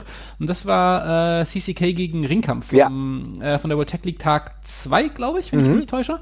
Ähm, auch ein fantastisches Match mit, äh, das war einfach, das ist so ein geiles Match, weil die eben, also man muss sich einfach nur mal Walter, Thatcher, Brooks und Gresham nebeneinander vorstellen die sehen alle anders aus. Das kann man, also alle Körperformen, alle Körpergrößen vertreten. Ähm, die catchen alle schön unterschiedlich und das war eine geil, geiler Mix von völlig verschiedenen Wrestlern, die alle eine geile Vorgeschichte hatten. Mhm. Ähm, ganz spannend, also gerade bei Gresham und Walter und so. Ähm, Gresham, der total cocky in das Match geht, also wirklich wahnsinnig arrogant erstmal auf Walter zustapft und sich eigentlich das Face-to-Face -face mit ihm liefern möchte, was bei ihm in, dann irgendwie Chest-to-Face quasi ist in dem Fall, aufgrund des Höhenunterschieds. Ähm, aber wahnsinnig cool, sehr intensiv, äh, schnell auch dabei mhm. ähm, und ja, wahnsinnig geiles und ja, leichtes Match. Also es ist keine leicht, also ja, doch leichte Kost trifft ganz gut, das meine ich positiv. Also es ist sehr, sehr zugänglich. Ja, finde ich auch. Ähm, wir haben ja nachher noch so ein paar Match-Empfehlungen, die wir noch raushauen wollen. Ja. Ist ja dann bei 13. Da nenne ich dann noch ein paar, aber ich kann das absolut nachvollziehen. Es war einer der Matches, die mich ähm, aber an diesem Wochenende am meisten begeistert hatten. Ich mag einfach die Chemie zwischen allen vier. Das ist so toll, Ja. CCK auch zu sehen. War eine schöne Sache. Gut, also ähm, haben wir doch mal ganz interessante Sachen ausgewählt. Für die Leute, die es noch nicht gesehen haben, schaut mal rein. Jetzt Punkt 8. Ein Wrestler, den ich seit diesem Jahr nie wieder sehen möchte. Bin gespannt, was du hast. Nee, bitte, bitte schieß los. Du Okay. lachst schon so. Du, da, da drängt sich doch schon irgendwer auf. Ich hör's doch. Ach ja, ehrlich gesagt sind es fast drei Leute. Aber ich fange mal, ich fange mal mit einer Person an. Und zwar, es tut mir ein bisschen im Herzen weh und da bekomme ich bestimmt ein bisschen Heat dafür. Aber David Starr brauche ich als Face nicht mehr. Es reicht mir irgendwie. Ja, ich, hat, ich hatte die Phase zwischendrin, zum Schluss ging's wieder. Ja. Hat mich mit den Matches dann wieder, hat er mich wieder auf die, hat er mich wieder rumgerissen tatsächlich. Und da dachte ich mir, so schlimm ist es eigentlich alles nicht. Aber ja, es ist ein bisschen auserzählt, ne? Aber das ist wirklich nur, auserzählt ist. Ich mag ne, seine wrestlerische Qualität, ganz klar. Aber für mich als Face in der WXW ist da nicht mehr so viel zu holen. Weil auch die Story zum Beispiel mit Walter nicht so weitergeht, wie ich sie jetzt gedacht hätte oder so. Weil da groß gegen klein hätte er noch eher gepasst. Aber jetzt muss eigentlich David Starr irgendwie auch Heel turn, um dieser Storyline sollte die nochmal weiter aufgebaut werden, nochmal einen anderen Twist zu geben. So, ne? Weil ich glaube, er kann dieses Heel-Ding auch echt gut durchziehen. Ich habe ihn schon ein paar Mal auch in UK als Heel erlebt. Das fand ich, ist ein bisschen sneak hier, so ein bisschen fieser Friese so, aber das kann echt gut funktionieren. Als Face brauche ich den aktuell nicht und ich glaube, dass die Reaktionen mittlerweile auch ein bisschen gemischter sind, weil sie ihm, glaube ich, immer, sie würden ganz gern die dunkle Seite der Macht äh, von David Starr mal sehen. Das wäre mir ganz lieb. Ja, tatsächlich. Es ist tatsächlich auch eine Facette, die bei ihm einfach super interessant wäre. Ich habe es ähm, tatsächlich, glaube ich, noch gar nicht gesehen, ihn als Ziel. Ich kann mich zumindest gerade nicht dran erinnern. Ähm, aber wäre für mich auch super spannend und ich finde, ja, gerade in der Ecke geht nicht mehr viel weiter. Und gerade, ja, dieses Match mit Walter, das schwebt noch andauernd im Raum, dass das nochmal umreißen muss, aber es sagt ja niemand, dass er das nicht auf eine andere Art und Weise auch tun kann. Also, ähm, ja, wäre ich da auch im Wechsel sehr, sehr, würde ich sehr, sehr offen gegenüberstehen tatsächlich. Mhm. Er ist ja wirklich einer derjenigen, die die WXW auch im positiven Sinne extrem prägen. Ja, also Ja. Ähm, einer der, können wir sagen, Regulars schon, obwohl er halt jetzt nicht, sage ich mal, in Deutschland lebt, aber das ist richtig cool und hat auch schon so viele coole Matches auch gehabt, da werde ich auch noch, später drauf zu sprechen kommen. Was uns ja, glaube ich, auch beiden gut gefallen hat, war die Tatsache, äh, dass es in London äh, relativ gut rund ging, ja, ähm, da, da hatten wir, da haben wir doch auch mal ein äh, Impromptu-Match gesehen gegen Walter, ne, das war doch, Genau. ja, das war, Weil irgendwer anders ausgefallen war, meine ich. Und dann, Genau. Äh, war das Pete Dunne oder sowas? Ir irgendjemand, irgendwer hat, irgendwer hat gefehlt und darum gab es dann spontan dieses Match. Und dann auch fantastisch. Mega geil. Also hat richtig gut funktioniert und äh, deswegen mehr davon, aber halt in anderen Rollen. So, dann natürlich, jetzt nenne ich halt noch zwei, bei einem mache ich es kurz. Ähm, ja, gut, äh, Randy Orton brauche ich nie wieder. Ja, in jeglicher Form, der geht mir im WWE-Main-Programm auch in seiner Lustlosigkeit unfassbar auf den Sack. Da, keine Ahnung, auch diese, keine, da bringt mir jetzt auch nichts, wenn er sich eine Weste anzieht. Das hat das Gimmick immer noch nicht entscheidend verändert. Ja, weiß nicht. Also gibt mir nix und bin immer froh, wenn er nicht im Main Event rumwurschtelt. Und dann natürlich halt mit der sehr deutschen, europäischen Sicht, ähm, Rise in der Formation brauche ich die auch alle nie wieder. Und ich hoffe, dass es irgendwie beim, nach der nächsten Großveranstaltung der WXW sich auch irgendwie verflüchtigt hat. ja, das wäre schön. Da stimme ich zu. Ähm, ja, ich hätte noch auf der Uhr ähm, der, unseren besten Wrestler aller Zeiten, den äh, Weltmeister aller Weltmeister, Shane McMahon. Ich weiß nicht, wann das, wann das losgegangen ist, dass wir auf einmal gesagt haben, Shane McMahon können wir in alles reinstecken, der ist eine geile Attraction. Das war, das war nie so. Ich weiß nicht, warum wir damit 2017 angefangen haben. Das ist eine Lüge. Das ist eine, das ist das ist einfach eine ist einfach komplette Geschichtsverklärung. Ich weiß nicht, was dieser, ich weiß nicht, was dieser Bullshit soll. Ich, also auf jeden Fall, bitte aufhören damit. Ich möchte das nicht mehr haben. Ich möchte nicht mehr in Hell in, a- Hell in a Cell Matches haben. Ich möchte den um Himmels Willen nicht bei WrestleMania sehen. Nein, auf gar keinen Hört Fall. damit, hört damit sofort auf. Äh, den World Cup kann er von mir aus gewinnen. In 2 Minuten 30 gegen Dolph Ziggler, das ist alles cool. Aber das brauche ich, das brauche ich wirklich alles nicht mehr. Es ist, es ist wirklich drüber. Also, ich, bitte nicht. Ähm, und dann bleibe ich bei der WWE und nenne auch einfach gleich nochmal Shawn Michaels. Also ich muss ganz ehrlich Oh sagen. Gott, oh, schon wieder voll verdrängt. Alter Falter. Ja, ja, ja. Also wir müssen jetzt alles in Anführungszeichen besprechen, weil das ist ja alles nicht wirklich passiert. Das war ja äh, im wunderschönen Saudi-Arabien und da das zählt ja irgendwie alles nicht. Aber um Himmels Willen, bitte nicht aus dem Retirement zurückkommen. Es kann wirklich nicht mehr besser werden und es, also den Undertaker nenne ich da gar nicht mehr, weil dafür ist es eh zu spät. Ja, der Zug ist abgefahren in jeglicher Hinsicht. Also da muss ich auch nicht mehr sagen, bitte ruiniere nicht mit deiner Legacy. Der rüttelt schon fest genug am Baum. Und den gucke ich mir live auch gerne noch einmal an. Aber bei Shawn Michaels ist es, bitte, bitte lass es. Es muss doch nicht. Also wirklich nicht. Es, das Ding ist, wir sind gerade in der Situation, wo man, ich finde, man wünscht sich gerade sehr wenig von diesen Dream Matches und ich glaube, das ist immer ein sehr gutes Zeichen. Ich glaube, wenn man halt Ja. sagt, oh, es gibt genug neuen Kram, auf den ich richtig Bock habe, ohne dass ich da irgendwie einen 50-Jährigen zu brauche, dann spricht das immer fürs momentane Roster. Ja. Und gerade, ja, ich, es gibt immer wieder so, ja, ich würde gerne mal Michaels gegen Johnny Gargano sehen. Ja, von mir aus, wenn Johnny Gargano die 20 anderen geilen Matchups, die er gerade momentan Roster hat, durch hat, dann können wir darüber gerne mal sprechen. Aber gerade braucht es das alles nicht. Und diese ganze, dann weite ich es einfach mal aus auf Part-Timer, ja. Bitte 2019 das Jahr der, der, der keine Part-Timer machen. Nee. Ganz ehrlich, was soll diese Scheiße, ne? Shawn Michaels, einer derjenigen, die immer respektabel waren, weil sie es geschafft haben, dass ihr Karriere versus Streak Match wirklich in einem Karriere versus Streak Match geendet hat und nicht irgendwie nach zwei Monaten komme ich wieder zurück. Aber es war wirklich so, dass Shawn Michaels acht Jahre nicht im Ring war und es ist vollkommen okay, ja, ja denn im Gegensatz zu dieser wandelbaren Wrestling-Welt war jemand, wo ich gedacht habe, das hat noch ein bisschen Bestand. Und wir haben ihn nicht mehr wirklich gebraucht, denn sein Look ist nicht mehr der Look, den er mal hatte. Und das ist völlig verständlich, denn er hat nicht mehr das Alter, was er mal hatte. Aber man sollte vielleicht auch darüber nachdenken, dass dieser Charakter, den er mal hatte, dass der nicht in allen Altersklassen funktioniert. Ja, und nicht. Ja, der fun- ja. Ja. Und ab, also ich meine, das Schlimme ist ja auch, ähm, die, die, der Charakter von Shawn Michaels hat ja so ein bisschen Wandlung zugemacht. Ja, früher Ja. war er hier Tag Team Wrestler, dann war er einfach der Superstar und dann zum Schluss war er eben der Oldie, der noch für geile Matches verfügbar ist. Ja. was ist er denn jetzt? Ich meine, als reinen Act braucht man den nicht. Das ist einfach so. Das, Shawn Michaels war geil, weil die Matches geil waren. Ja. So, und das war's halt. Und dann möchte ich sowieso mal eine andere Frage noch kurz äh, in den Raum stellen. Welches war denn das letzte geile Comeback? Ja, also von den allen Sachen, die wir in den letzten Jahren hatten, das einzige, wo man noch sagen kann, dass das cool war, dass das einen Mehrwert hatte, war Brock Lesnar. Brock Lesnar. Und der Rest, der Rest war doch Quatsch. Also weder irgendwie Shawn Michaels oder Triple H oder Kane und Undertaker und sogar Bobby Lashley ist Mist. Kurt Angle, von dem wir gesagt haben, okay, wenn wir auf einen von den Ja, Bock haben, ja. das ist doch, ich, ohne Scheiß, es hat sich bei mir innerhalb von einem Jahr so gedreht, dass ich das nie, ich möchte das, ich möchte das nie wieder irgendwas sehen. Ohne Scheiß. Ganz ehrlich, da frage ich mich wirklich, was hier echt einige Leute denken. Und da kann ich eigentlich nur sagen, möchte vielleicht in diesem Zusammenhang mal daran erinnern an Artikel 1 des Grundgesetzes. Da heißt, die Würde des Menschen ist unantastbar. Und liebe Leute, hört doch endlich auf damit. Ganz ehrlich, es hat doch keinerlei Mehrwert, keinerlei Mehrwert. Jemanden wie selbst Bobby Lashley, ja, also tut mir leid, ich fand, ich habe echt gedacht, okay, vielleicht versuchen sie es diesmal wirklich. Und davor habe ich auch gedacht, wir beide haben ja noch drüber gesprochen. Ja, geil, Kurt Angle, irgendwie, der kann sich kaum noch bewegen, aber wenn er ein Match noch hat, ne, ein Match auf einer großen Stage, richtig gut ausgeführt, mit einer guten Storyline erzählt, bei WrestleMania, ja, bin ich dabei. Und dann ist er irgendwie der 5000. Ähm, Member von The Shield und äh, springt in so einem Clownskostüm darum. Dann hat er hier das komische Match und da das komische Match und es sieht auch alles schlimm aus, weil er natürlich halt auch nicht mehr diese Fähigkeiten besitzt. Und dann sehe ich, dass Shawn Michaels zurückkommt, der mittlerweile eine Glatze hat und dann irgendwie so ein Bandana trägt, wie von so einem scheiß Creator-Wrestler, wo du dann nach zwei Stunden keinen Bock mehr hast und hast ihn irgendwann fertiggestellt und dann fällt dir auf, naja gut, aber so kann ich eigentlich mit dem nicht spielen. Also, tut mir leid, Shawn Michaels sieht ja auch nicht mehr aus wie Shawn Michaels. Und dann äh, kannst, dann ist aber der, der Charakter auch nicht so rumgedreht, dass du es irgendwie rüberziehst. Also ich meine, wenn du wirklich sagst, okay, Shawn Michaels hat voll Bock und ich zieh den jetzt noch mal ganz neu auf. Und äh, dann machen wir eine Fehde, weil er noch Bock hat, er ist noch fit.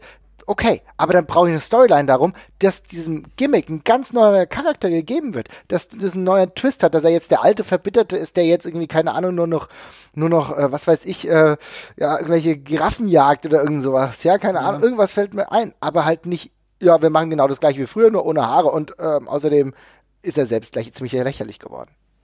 Ja, definitiv. Also bei, äh, bei Enkel ist es ja auch so, die Matches waren alle wurscht. Ne? Ja. Also ich meine, das ist ja so die nächste Geschichte. Der hat ja irgendwie, äh, der hat ein 4-on-1-Handicap gegen Baron Corbin gewonnen. Ja. Der hat äh, am Greatest Royal Rumble in diesem äh, Greatest Royal Rumble halt, ja. Das einzig Relevante, wobei der, also das Ding gegen Drew McIntyre, das war noch ein cooles TV-Match. Ja. Geschenkt in England. Ähm, muss man dann vielleicht sogar ein bisschen herausstellen, weil es war halt in England, das ist dann schon so ein bisschen was wie ein Pay-Per-View und das war, das hat auch Sinn gemacht. Aber sonst war das einzig Relevante, was er eben noch gemacht hat, das Ding mit Ronda Rousey gegen Stephanie McMahon und Triple H, was cool war. Das war okay. Gesagt. Das, das, war, das war cool, das war, ein- das war ein lustiges Match. Hat uns richtig gut gefallen damals, aber der Rest, ey, sorry.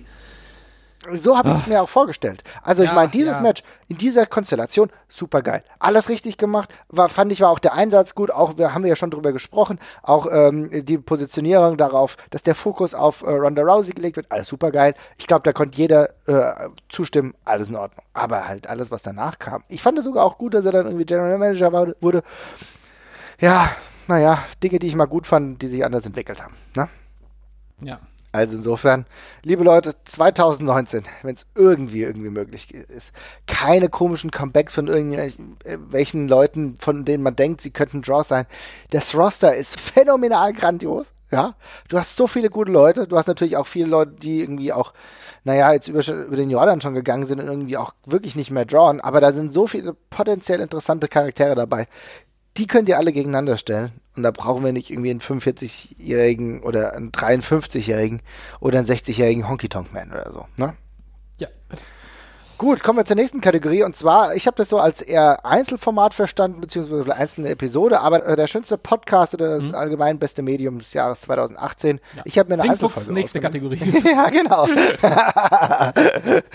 Was hast du da? Ähm, ja, beim Podcast, ähm, ich habe tatsächlich, ich habe es ein bisschen weiter interpretiert und ich wollte einfach einmal ganz kurz positiv hervorheben. Ähm, ich glaube, wir würden, äh, es gäbe ungefähr so gar keinen Wrestling-Podcast ohne Cold Cabana. Ja. Tatsächlich. Ähm, er hat damit angefangen, er hat das durchgezogen und er hat irgendwann auch ganz richtig erkannt, ja, Mist, äh, meine eigene Kreation holt mich so ein bisschen ein, denn es machen jetzt ungefähr 20 Leute das, was ich gemacht habe und ich habe langsam auch nicht mehr so wahnsinnig viel zu erzählen. Also klar, es gibt immer neue Wrestler, aber dieses Interview-One-on-One-Format, das nutzt sich irgendwann ab. Ähm, und ich fand das extrem cool und es ist für ihn halt auch echt mutig, weil es ist halt, glaube ich, der Großteil seines Einkommens äh, oder ja, seiner, seiner, seiner Name-Value, den er über den Podcast generiert. Ähm, da eben zu sagen, okay, das hat sich überholt, ich halte das kreativ auch einfach nicht mehr aus, ich muss, brauchte eine neue Entwicklung. Und aus Art of Wrestling dann ähm, quasi so ein Wrestling Road Diaries äh, im Kurzformat zu machen, ähm, was ich auch echt cool und kurz und knackig finde. Ich mag ja meistens die ganz langen Sachen nicht so wahnsinnig gerne. Das sind so schöne 30 bis 50 Minuten, wo er einfach davon erzählt, wo er gerade die Woche war. Und tatsächlich ist das gehaltvoll genug. Also ähm, ich habe am Anfang so ein bisschen Bedanken gehabt, so wie spannend ist das jemandem zuzuhören, dass der jetzt eine, eine, eine Woche oder zwei Wochen irgendwo wrestlen war. Ähm, aber bei jemandem, der so krass rumkommt wie Colt Cabana und der da von Dorfshows bis hin zu äh, über Japan bis hin zu großen Indie-Shows eben alles mitnimmt, ist das extrem spannend. Vor allem, weil er die Interviews dann eben einfach so als kurze Bits mit eingeführt hat und das reicht mir tatsächlich bei den meisten. Also dann redet, dann, dann unterhalten die sich pointiert über irgendwas, über irgendwas Bestimmtes oder über darüber, wie es ihnen gerade in dem Moment geht, als wieder die ganze Karriere durchzuklamüsern und so. Ja. Ähm, und das fand ich sehr, sehr cool, sehr mutig und war eine, hat den Podcast revitalisiert. Ich weiß jetzt nicht, wie die Downloadzahlen jetzt sind, aber ich glaube, es hat sich nicht krass viel verändert bei ihm. Und ähm, gerade gemessen daran, dass er eben ja doch schon so ein bisschen der Ziehvater der ganzen Wrestling-Podcast ist, wollte ich das nochmal, ich das nochmal herausarbeiten. Tod oder Podcast. Ja. Ja. Finde ich eine feine Angelegenheit. Schön, dass du es ansprichst. Ich habe mich jetzt eigentlich auf eine einzelne Folge festgelegt und ähm, grundsätzlich würde ich sagen, dass wir ja auch im Jahr zwei- Jahr 2019 noch ein bisschen was geplant haben. Da werdet ihr demnächst auch noch ein bisschen mehr erfahren, glaube ich. Aber was mir ganz gut gefallen hat, ist ein relativ junger Podcast und zwar der Bloner Podcast von unserem lieben Kollegen Felix und äh, Robert Dreisker. Und die haben äh, letztens Walter im Interview gehabt und ähm, ich muss ganz ehrlich sagen, bin ich der größte Fan von äh, Interviews, stundenlang und so weiter und so fort. Da weiß ich auch, dass es total oft überhaupt nichts Spannendes gibt. Aber die beiden haben natürlich einen anderen Zugang, weil sie natürlich auch beruflich mit ihm zusammenarbeiten, auch ein ähm, auch Freunde sind, glaube ich, so zumindest zum Teil. Und das fand ich war extrem interessant, auch zu, mitzubekommen, ähm, was hinter Walter so steckt. Auch mal auf Deutsch. Ich habe auch das Stone Cold Interview mir angeguckt, das fand ich auch in Ordnung, beziehungsweise angehört. Aber das mit Walter, das äh, Blown Up hat mir da ein Stück weit besser gefallen, muss ich sagen. Ja, das fand ich, fand ich auch sehr gut und sehr rund. Die sind allgemein schon dafür, wie kurz sie jetzt dabei sind, schon sehr weit. Ähm, Bei denen schreibt es sich natürlich als Aktive auch ein bisschen von selbst, aber das machen sie, das setzen sie sehr gut um. Das hat super viel Spaß gemacht. Ähm, das Walter-Interview ist auch, glaube ich, die coolste Einstiegsdroge, was das angeht. Ähm, ja, und dann möchte ich auch noch einmal eine andere Sache noch hervorheben und das ist ähm, wieder auch ein großer Podcast und keine Einzelfolge. Und das ist der Attitude Era Podcast. Ja. Ähm, die Jungs sind sind die besten. Also die sind einfach unfassbar unterhaltsam. Die sind alle, oder ich, zwei von dreien sind, glaube ich, Stand-up-Comedians mal gewesen. Äh, also so nicht auf großer Bühne, sondern haben das selber gemacht, aber die können sehr gut frei reden. Die sind extrem lustig. Und ähm, jetzt zuletzt haben sie das ganze Jahr über quasi die Invasion äh, gecrawlt, mhm. so wie wir das bei der WCW machen. Bloß sind wir ein bisschen langsamer als die Jungs, aber ähm, ja, auf jeden Fall haben sie das sehr cool, sehr unterhaltsam gemacht. Die haben eine ungeheure Detail, äh, Detailliebe, was das Ganze angeht. Die gehen das alles ähm, sehr detailliert durch, machen das sehr unterhaltsam. Möchte nochmal eine Lanze für die brechen, die waren auch für mich ganz wichtig, als wir damals gesagt haben, wir möchten das hier machen. Ähm, da waren die für mich auch nochmal ein richtiger Boost, weil ich gemerkt habe, ah, okay, Wrestling-Podcasts können auch noch ein bisschen cooler sein, als ich das bisher so gehört habe. Da fand ich die sehr cool und ähm, ja, die starten jetzt gerade in eine neue Staffel, wer da nochmal sich mit einklinken möchte. Jetzt wäre gerade ein sehr guter Zeitpunkt. Die haben auch ein schönes Spin-off, ich weiß nicht, ob du das kennst, How to Wrestling. Nee. Äh, das macht der ähm, Kevin Main, das ist der äh, bärtige Kopf des Attitude Era äh, Wrestling mhm. Podcasts, mhm. macht er mit seiner äh, Freundin, ich glaube Frau ist es noch nicht, ah, okay, äh, cool. zusammen. Ähm, und die war am Anfang überhaupt kein Wrestling-Fan und er hat sie quasi ein bisschen zu Wrestling introduced. Ähm, und jetzt äh, machen die eigentlich so ein bisschen das, was wir auch machen. Mhm. Ähm, haben, haben allerdings zeitgleich mit uns angefangen. Also sie haben leider nicht von uns geklaut, also eine Klage steht leider nicht im Raum. Mhm. Ähm, und gehen halt so ein bisschen Konzepte des Wrestlings durch, aber eben vor allem mit jemandem, der es halt noch gar nicht kannte am Anfang. Und das ist auch sehr interessant, weil sie halt überhaupt keinen historischen Bezug zum Wrestling und so hat. Ähm, lässt sich auch sehr gut hören und ist äh, schöne, angenehme Kost, so für 90 Minuten oder so. Immer auch Einzelthemen, teilweise auch Wrestler. Mhm. Ähm, kann man sehr gut hören. Okay, mega gut. Also, Empfehlung, ja. können wir mal irgendwie in die Shownotes hängen.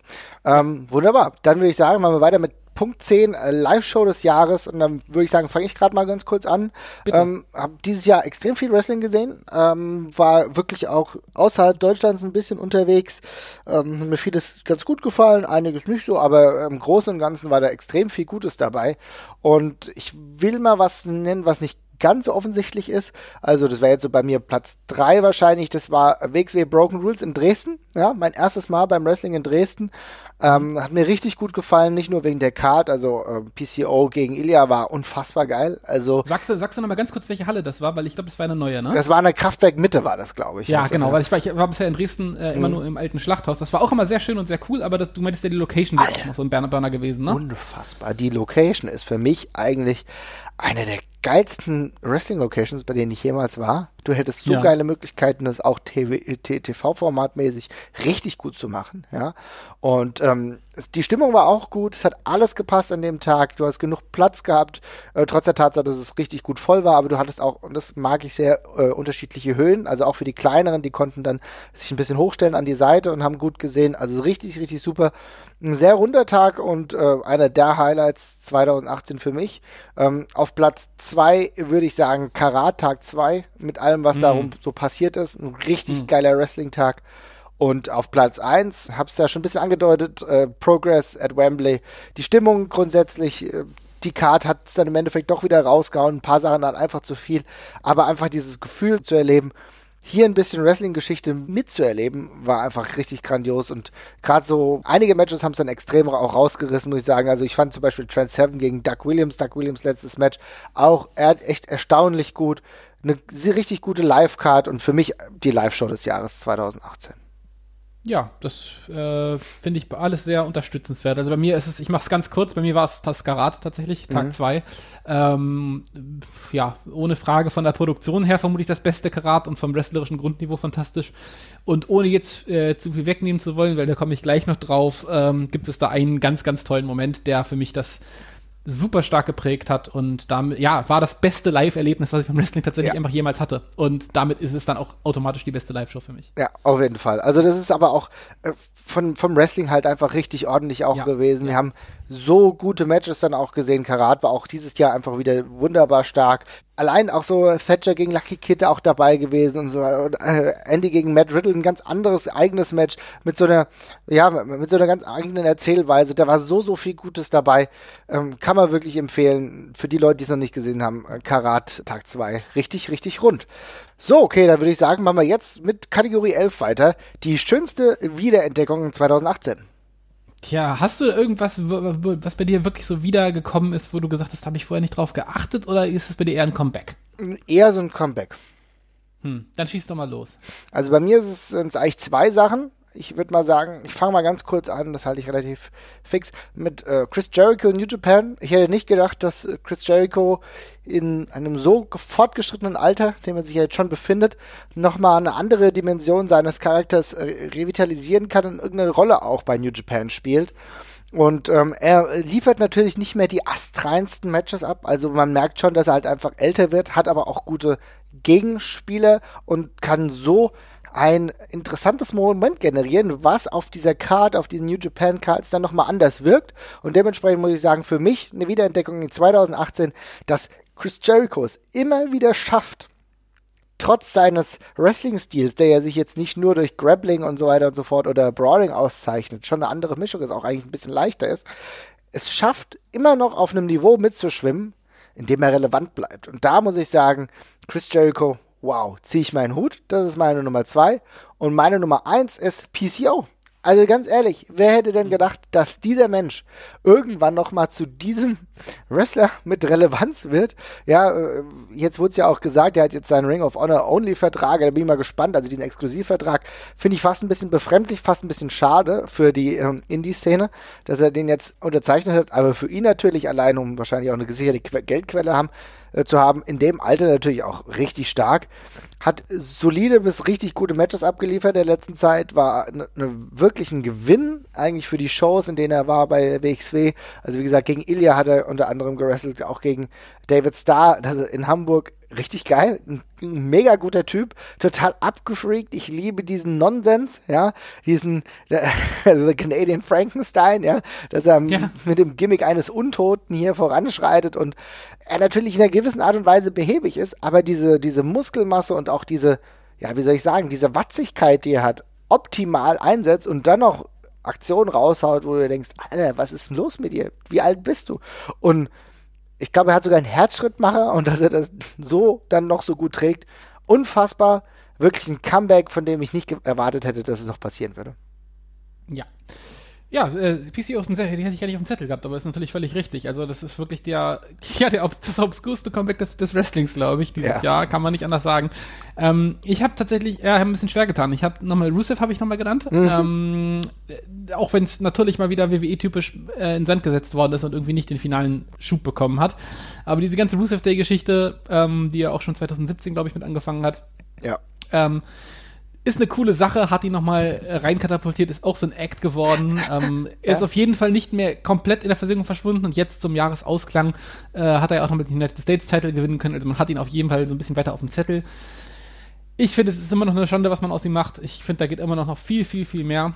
Ähm, aber es war ein Anfang. Mal gucken, ob es noch irgendwo hingeht. Und ansonsten ja, Daniel Bryan wäre noch so eine Sache gewesen, aber das ist halt offensichtlich. Also insofern lasse ich den mal außen vor. Ja, aber trotzdem, ich finde es gut, dass du ihn erwähnst, denn ich finde es ja. richtig gut, wie sie es momentan machen. Ja, ja, und dass sie ihn auch wieder so stark einsetzen, nachdem ich aber auch schon gedacht habe, Alter, der ist jetzt zurück und ihr macht so eine Scheiße. Ja, also, ja, weil die erste Zeit war gruselig, wo du gedacht hast, Leute, das ist zwischenzeitlich der heißeste Typ gewesen und ihr buckt ihn jetzt irgendwo ins Nirvana. Was, was ist der was, da? Was, was, was, was, passiert hier gerade? Ja, ja genau. genau. Das, also das hatte ich, das hatte ich, da war ich auch teilweise wirklich entsetzt. Ähm. Also ich meine, da, da können wir auch die ersten Monate seines Comebacks auch kein gutes Haar in der WWE lassen. Ich bin umso froher, dass es halt jetzt nochmal anders läuft. Ich finde es aber schön, dass du Rusev auch genannt hast, denn man muss ja sagen, ähm, The Rusev Day und dass das eigentlich überhaupt ein komisches Pairing eigentlich ist. Ja, also ja. die beiden, die da rumwuseln, die, die finden normalerweise nicht so natürlich zusammen. Man hat aber aus beiden dann jetzt doch nochmal ein bisschen was gemacht.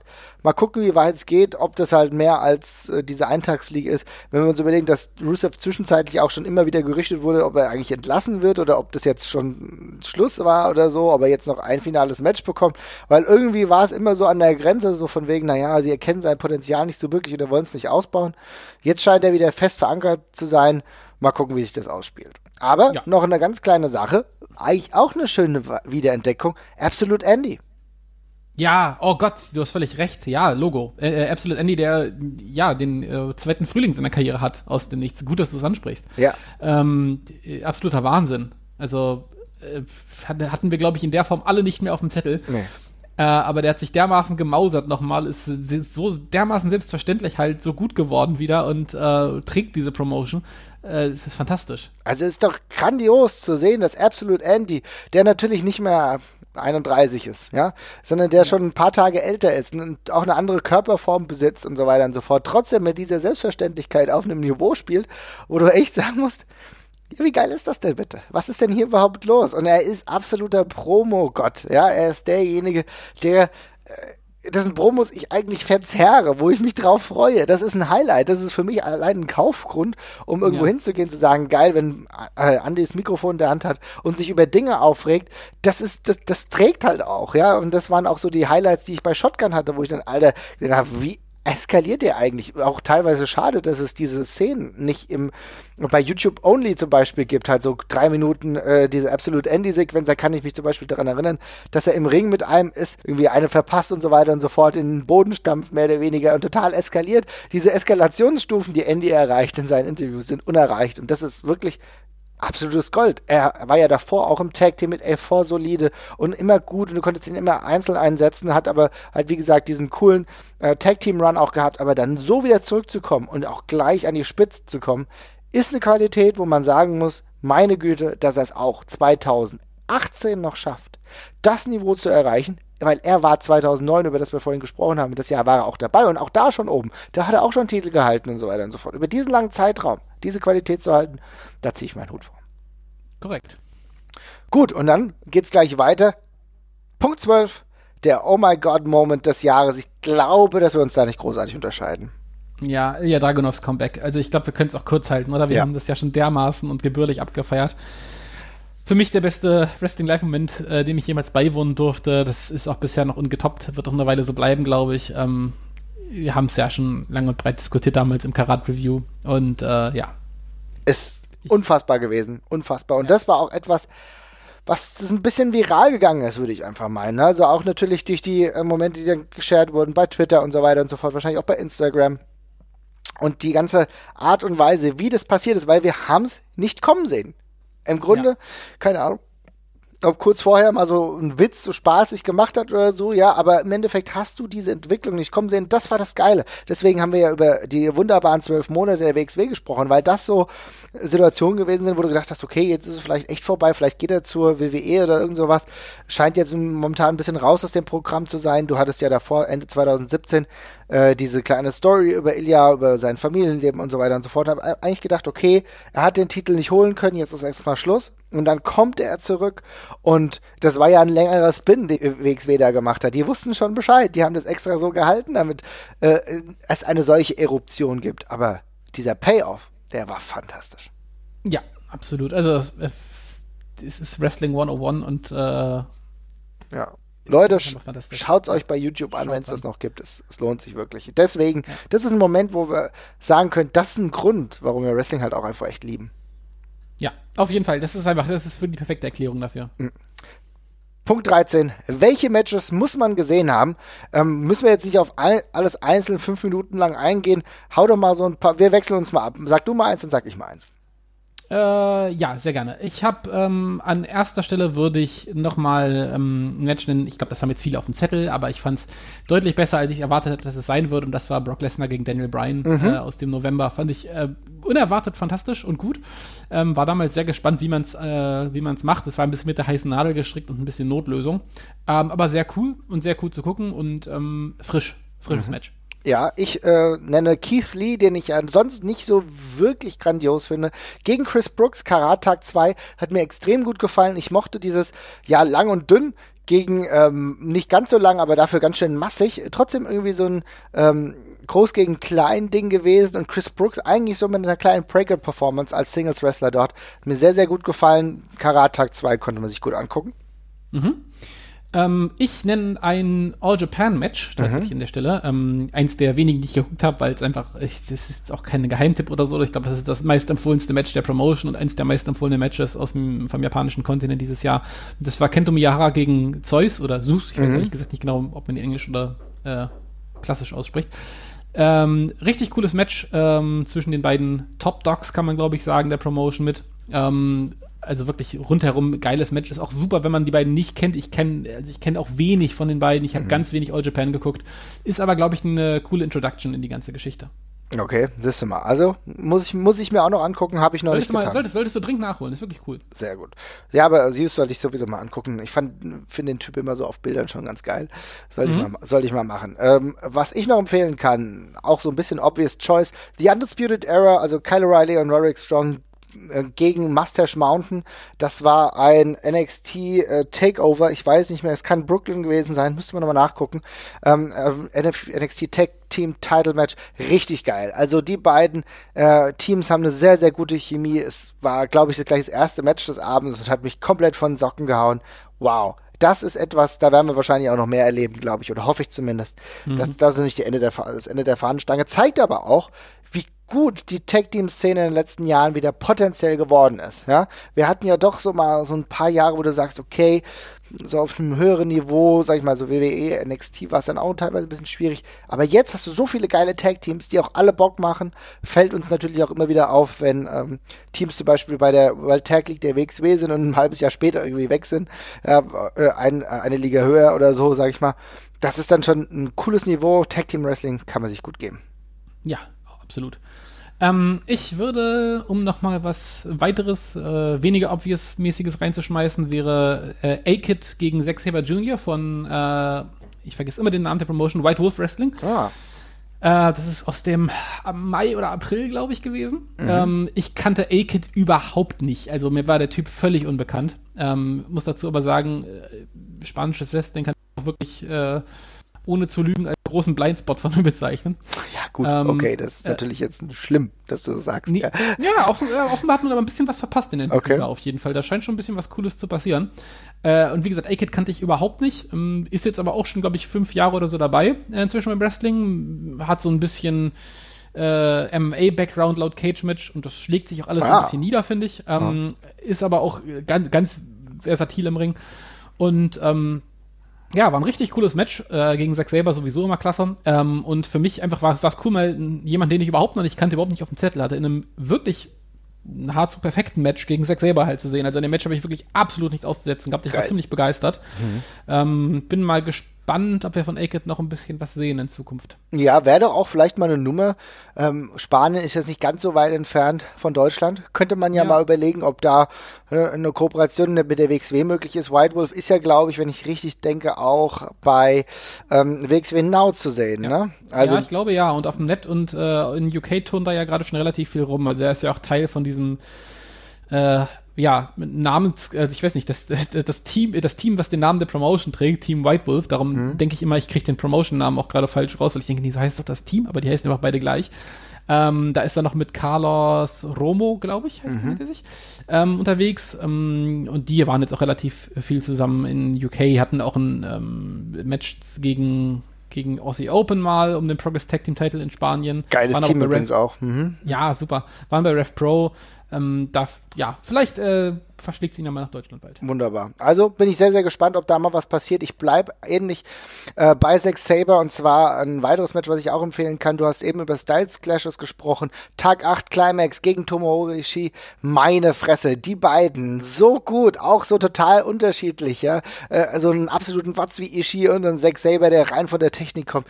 Geiles Match, kann ich euch echt nur empfehlen. Das sind so die Momente, wo ich sage, wow, das ist ja für mich sowieso ein Ding. Ich mag Zack Saber unglaublich. Wir kennen ihn alle schon seit, was weiß ich, über zehn Jahren ähm, WXW. Und du lebst natürlich seine Karriere ein Stück weit mit. Du verfolgst das, was er macht. Und wenn du dann siehst, wie er auch dann bei New Japan eingesetzt wird, das ist super. Und dann gegen Ishii, geil.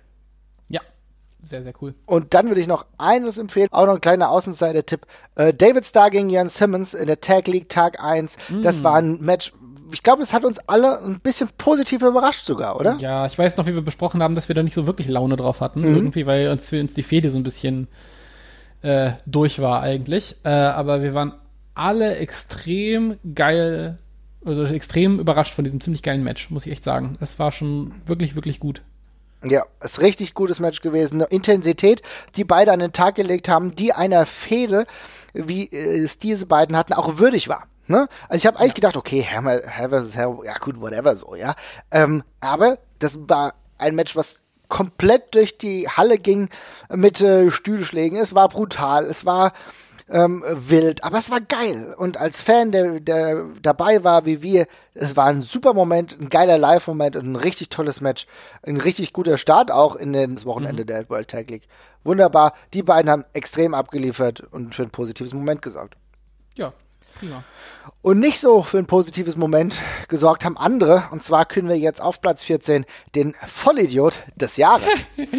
ja, da bin ich schon mal gespannt. Bevor ich jetzt gleich loslege, hast, hast du denn wen? Hast du, hast du die, ist, ist dir direkt einer in den Kopf gekommen oder musstest du ein bisschen drüber nachdenken? Nee, eigentlich ist mir relativ schnell jemand in den Kopf gekommen. Wahrscheinlich auch Captain Obvious Choice, aber ich muss echt sagen, Vince McMahon ist für mich der Vollidiot des Jahres, denn er ist ja immer noch aus irgendwelchen Gründen immer noch im Amt in der WWE und kann es nicht lassen, kann es nicht lassen ja, die Strings zu pullen und äh, seine Machenschaften da durchzuziehen, das will ich jetzt gar nicht zu verschwörungstheoretisch werden, aber man merkt deutlich den Vince McMahon-Einschlag und ein Grund, warum man das auch deutlich gemerkt hat, waren die Entwicklungen bezüglich der Nahosten-Verwicklungen und so weiter und so fort, dass äh, auch daran festgehalten wurde, trotz der Khashoggi-Sache weiter WWE-Events hm. in Saudi-Arabien stattfinden zu lassen. Alles kein Problem, kann man schon machen. Und dass man dann auf die Idee kommt, Hulk Hogan wieder zu integrieren, als wäre nichts gewesen. Das war echt ein ziemlicher Downer für mich. Ich bin echt, ich bin echt tolerant, wenn es darum geht, dass die WWE halt irgendwo eine Schwachsinnspromotion zum großen Teil auch, ähm, ja, soll ich sagen, von der Richtung auch ist, ja. Aber meine Güte, holst du Hulk Hogan zurück und irgendwie Khashoggi ist auch irgendwie egal. Nee, Leute, ey, das ist einfach, der, der Bogen ist überspannt und das sage ich trotz der Tatsache, dass andere Sachen gemacht wurden, wie Evolution und so weiter und so fort. Der Fokus auf den Frauen, der echt gut war. Aber das hat es für mich echt ganz schön runtergezogen. Ja, auf jeden Fall. Also die Entwicklung ist einfach echt, ist auch beängstigend, ne? Ein Stück weit, dass man irgendwie äh, sich einfach vornimmt, wir machen das jetzt mal, keine Ahnung, und dann sitzt man halt diesen ganzen Backlash, der da eben kommt, den sitzt man irgendwie einfach so aus. Das mhm. Geld hat man ja das ist halt schon irre, dass man das, dass man sich das einfach, so, dass man das einfach so machen kann. Aber ja, ich meine, man hat halt keine Verantwortung irgendwem gegenüber. Das Einzige, was entscheidet, sind halt die Leute mit der Geldbörse. Mhm. Und da müssen wir uns dann vermutlich alle mal hinterfragen, was wir noch unterstützen wollen und was nicht. Ähm, aber ja, das ist schon äh, harter, harter Tobak. Ja, also das, das war einfach, es war eine Spur drüber, weißt du, ich akzeptiere ja vieles. Natürlich ist uns doch allen bewusst, dass McMahon und Trump auch eine enge so miteinander haben und naja, die Verwicklung kennen wir ja eh, haben wir auch schon mal drüber gesprochen in einer anderen Folge. Äh, Linda McMahon ist ja auch, glaube ich, immer noch im erweiterten Kabinett von Donald Trump und so weiter und so fort. Ist alles eh problematisch genug, aber man kann ja sagen, irgendwo machst du halt mal einen Cut und es wäre vielleicht gewesen äh, mit der Sache, dass äh, Journalisten da irgendwie von Saudi-Arabien ermordet wurden, weil sie halt ein bisschen unliebsam sind. Vielleicht könnte man dann auch mal sagen, okay, jetzt ist vielleicht nicht so ganz so populär. Gab ja auch medialen Druck, ist ja nicht so, als wäre das jetzt hier im luftleeren Raum passiert. Gab auch ähm, viele Kritiker, die die WWE dementsprechend auch äh, herausgestellt haben, haben gesagt, so Leute, das ist schon ein bisschen heftig, was ihr da macht. Und ja. weiß nicht, ob das eine gute Entwicklung für die WWE ist. Ich weiß auch nicht, ob Vince McMahon überhaupt noch ähm, eine gute Sache für die WWE ist. Ich finde, dass Triple H, solange man das überhaupt herausdifferenzieren differenzieren kann, das können wir ja kaum. Also ich meine, wir sind nicht dabei. Ne? Wir wissen ja nicht, wer jetzt genau was veranschlagt. Momentan ist es so, dass uns Triple H eher als derjenige vorkommt, der äh, die korrekten Sachen macht oder der irgendwie ein anderes Gefühl für die Sache hat. Aber im Endeffekt wissen wir es nicht genau. Trotzdem, dieser Vince McMahon-Einschlag, den man so teilweise noch spürt, halt aufgrund seiner Vita, die wir ja kennen, ist nicht positiv aktuell. Nee, das äh, muss man leider so festhalten. Das ist, ähm, schwierig, was da, äh, was da passiert ist. Ja, mal gucken, wie es 2019 wird. Aber wer ist denn dein Vollidiot des Jahres? Ja, ich habe auch so mehrere. Also ich möchte einfach generell mal kurz Wrestling Twitter nennen. das ist gut, ist also, gut, ja. Gen generell ist, ist, ist, finde ich die, finde ich die Wrestling Community bei Twitter immer noch in Ordnung. Zumindest in der Bubble, in der ich mich größtenteils aufhalte, ja. ist das alles noch in Ordnung.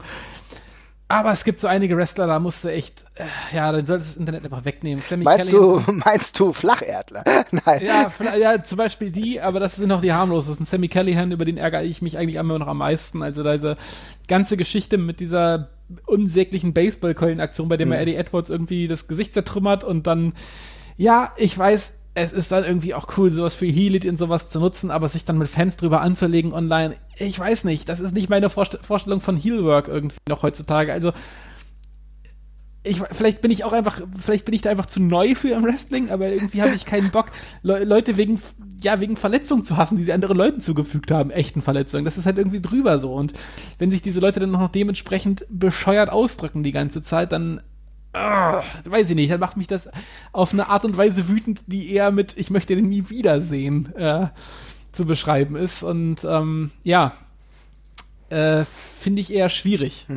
Ja, ja, es ist, es ist schade. Ich meine, äh, du sprichst ihn jetzt an. Ich finde, das ist sowieso eine unsägliche Person. Ich kann mir leider überhaupt keine Matches mehr von ihm angucken, auch wenn ich es ganz gerne würde. Aber ich habe immer das Gefühl, meine Güte, der wrestelt der einer der größten fünf Idioten, die wir eigentlich aktuell im Wrestling so haben. Und dann habe ich auch keine Lust mehr drauf. Ja. Ist schade.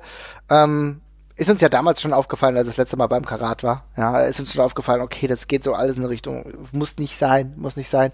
Ja, äh, generell ist ja die Wrestling-Bubble äh, eigentlich immer noch okay. Du sagst ja auch bei Twitter, gibt aber auch da ein paar Ausfälle von Leuten, die sich über jeden und alles irgendwie lustig machen, irgendwie auch komplett eigentlich das Gefühl für alles verloren haben, habe ich auch das Gefühl. Ja, also ohne Scheiß, wenn es halt, irg halt irgendwann in die Richtung geht, dass, dass Leute nichts anderes zu tun haben, als sich äh, über andere Fans lustig zu machen Ja. und die halt irgendwie äh, auszudiskutieren äh, und dann halt mit Bildern auch irgendwie noch zu verballern und so ein Bullshit, dann, also sorry, ähm, da lief dann irgendwo was falsch im Leben, wenn man dafür Zeit hat. Aber gut, das dann möchte ich auch nicht mehr äh, Zeit schenken als, als nötig. Ähm, ansonsten, ich würde tatsächlich gerne noch äh, Five Star Wrestling nennen, was äh, exakt die Katastrophe war, die man sich in Nord vorgestellt hat. Also dieses, diese Promotion hat das Videospiel rausgebracht, was ihre, was ihre Promotion perfekt beschrieben hat. Das ist das mit Abstand schlechteste Wrestling-Videospiel, was es, glaube ich, jemals gab. Ähm, es ist wirklich eine komplette Katastrophe. Für welche Äh, Plattform gab's das? Oh, das gab's für alle, das muss ja für, für alles rauskommen. Das gab's auf jeden Fall für PS4, für Xbox und ich glaube auf Steam gab's das auch. Ähm, aber keine Sorge, es hat überall gleich. Oh, ach, es, gab- ich glaube sogar auf, also auf beiden P Playstations gab's das. Ach was, okay.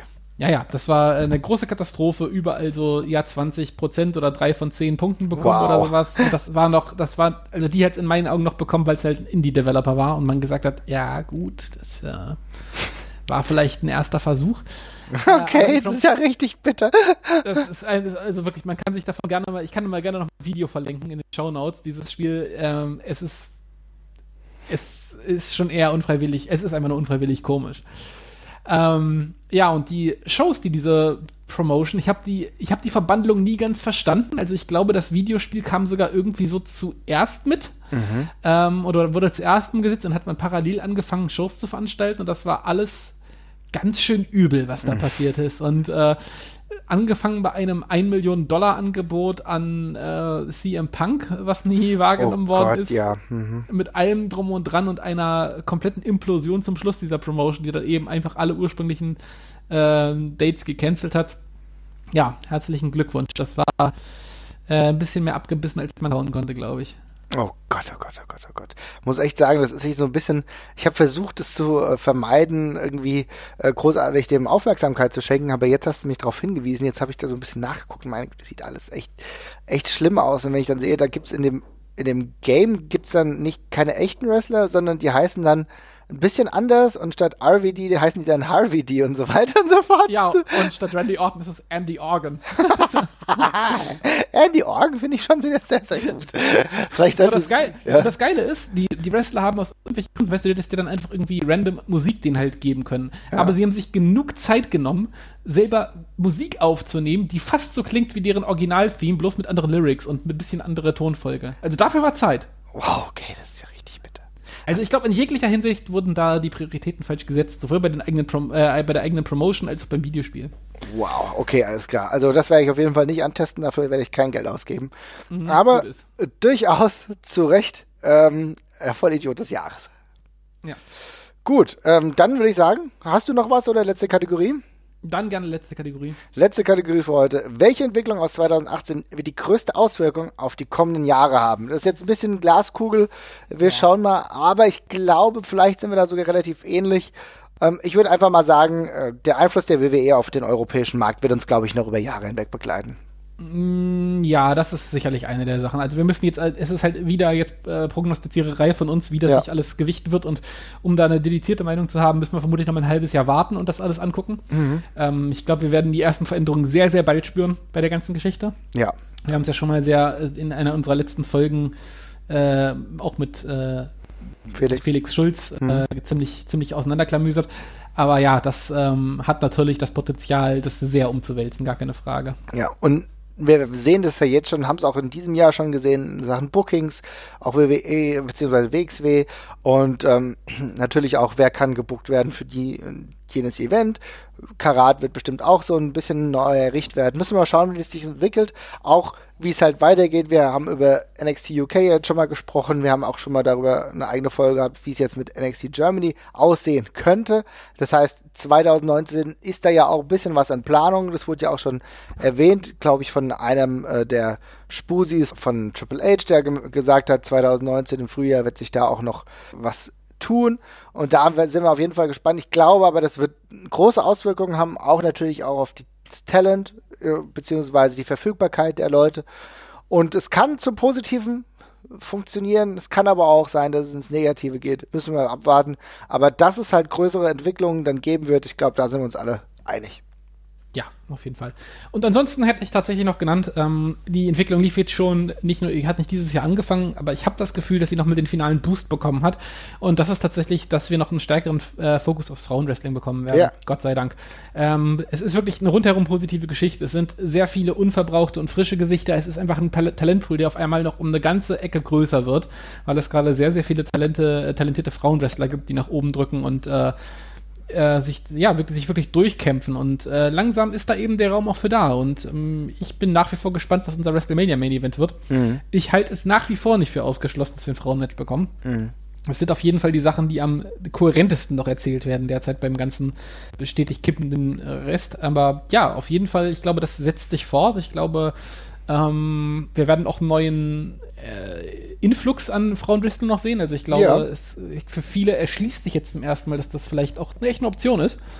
Mh, wenn man das halt erneut im Fernsehen sieht. Und ähm, ja, ich bin sehr gespannt, was da noch kommt. Das sehr ist ein sehr, sehr guter auf jeden Fall. Ja, das ist ein sehr guter Punkt, denn äh, du sagst ja richtig, es ist ja nicht nur der Stand, der halt jetzt da ist, sondern es ist auch gleichzeitig die Motivation, die damit offeriert wird. Das heißt also, die Jungen, 16-Jährigen, 15-Jährigen, die jetzt dadurch Bock haben, weil es so im Fokus ist, weil es ja wahrscheinlich auch eigentlich das ist, was die große Liga WWE am stringentesten erzählt. Halt ordentliches Frauenwrestling, ordentlich gebuckt und ordentlich auch präsentiert dann ist es ja auch etwas, was ja nicht nur äh, Frauen oder so interessiert, sondern extrem viele Männer, weil einfach die Story stimmt. Und das merkst du, ist die Magie, die Wrestling halt auch ausmachen kann. ist Es scheißegal, ob Mann oder Frau. Wenn die Erzählung gut ist, wenn die Story stringent ist, wenn du dann irgendwie Bock drauf bekommst, dann bist du Fan davon. Deswegen, warum nicht? Kann, kann WrestleMania Event, äh, Main Event sein. Vollkommen glaubwürdig. Ich glaube, jeder, der sich jetzt schon ein Ticket gekauft hat, würde es auch vollkommen unterschreiben.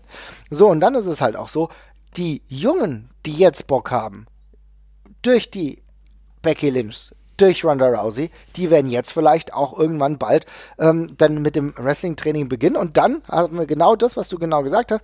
Und zwar die Entwicklung aus 2018 wird dann noch eine größere Auswirkung haben. Denn wer weiß, wie viele Leute jetzt, wie viele Frauen da jetzt reinkommen, in die äh, Trainings stolpern, erstmal stolpern und dann sich dort festsetzen. Ich glaube, es wird eine tolle Entwicklung. Wir haben ja im europäischen Bereich noch relativ wenig Frauen, die jetzt irgendwie im Training sind.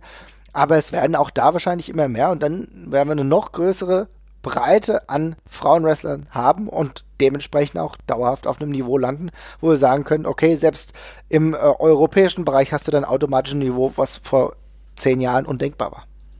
Ja, auf jeden Fall. Ich meine, und jetzt gerade sind ja auch noch wahnsinnig viele, die gerade in den Startlöchern erst stehen. Also Dakota Kai zum Beispiel, die ist ja auch eine, die, das geht ja jetzt gerade erst los bei ihr. Ja. Und wenn ich da noch eine Stufe weiter drunter denke, an Rhea Ripley, die ich zum Beispiel, also die ist, äh, glaube ich, der Wrestler in der ganzen WWE, den ich in, für das Alter am weitesten halte. Ich finde, ja. die trägt sich unglaublich für 22 Jahre. Das ist nicht zu fassen. Also, die, diese, die Gimmick, die also Ausstrahlung ist unfassbar geil gemachter, Wrest gemachter Wrestler einfach schon mit 22 Jahren jetzt schon gut, jetzt schon so gefunden, was man sein möchte und was man machen kann. Und das wird nur noch besser werden.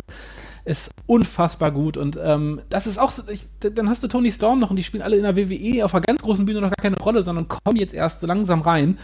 Und da ist noch so viel, so viel unverbrauchtes und ungenutztes Potenzial und ich glaube, das wird man weiter durchziehen. Ähm, und ich hoffe nicht irgendwie in so einer Tour of Five Live-Geschichte, äh, sondern wirklich einfach als ganz fester Bestandteil der Main-Shows würde ich für super wichtig halten, dass man es einfach weiter da mit reinbaut.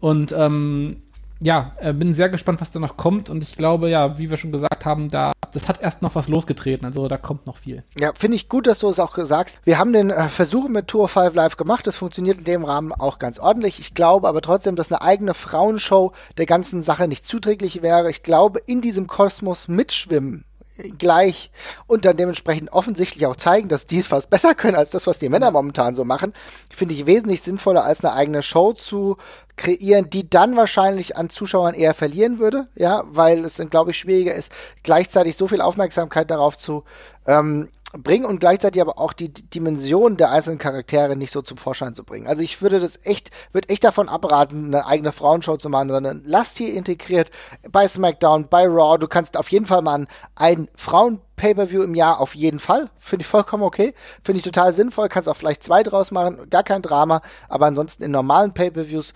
rumschwimmen, weil da sie sind gut genug, dass du die ganz oben hinstellen kannst. Solange die Story auch passt, ist es eh kein Drama.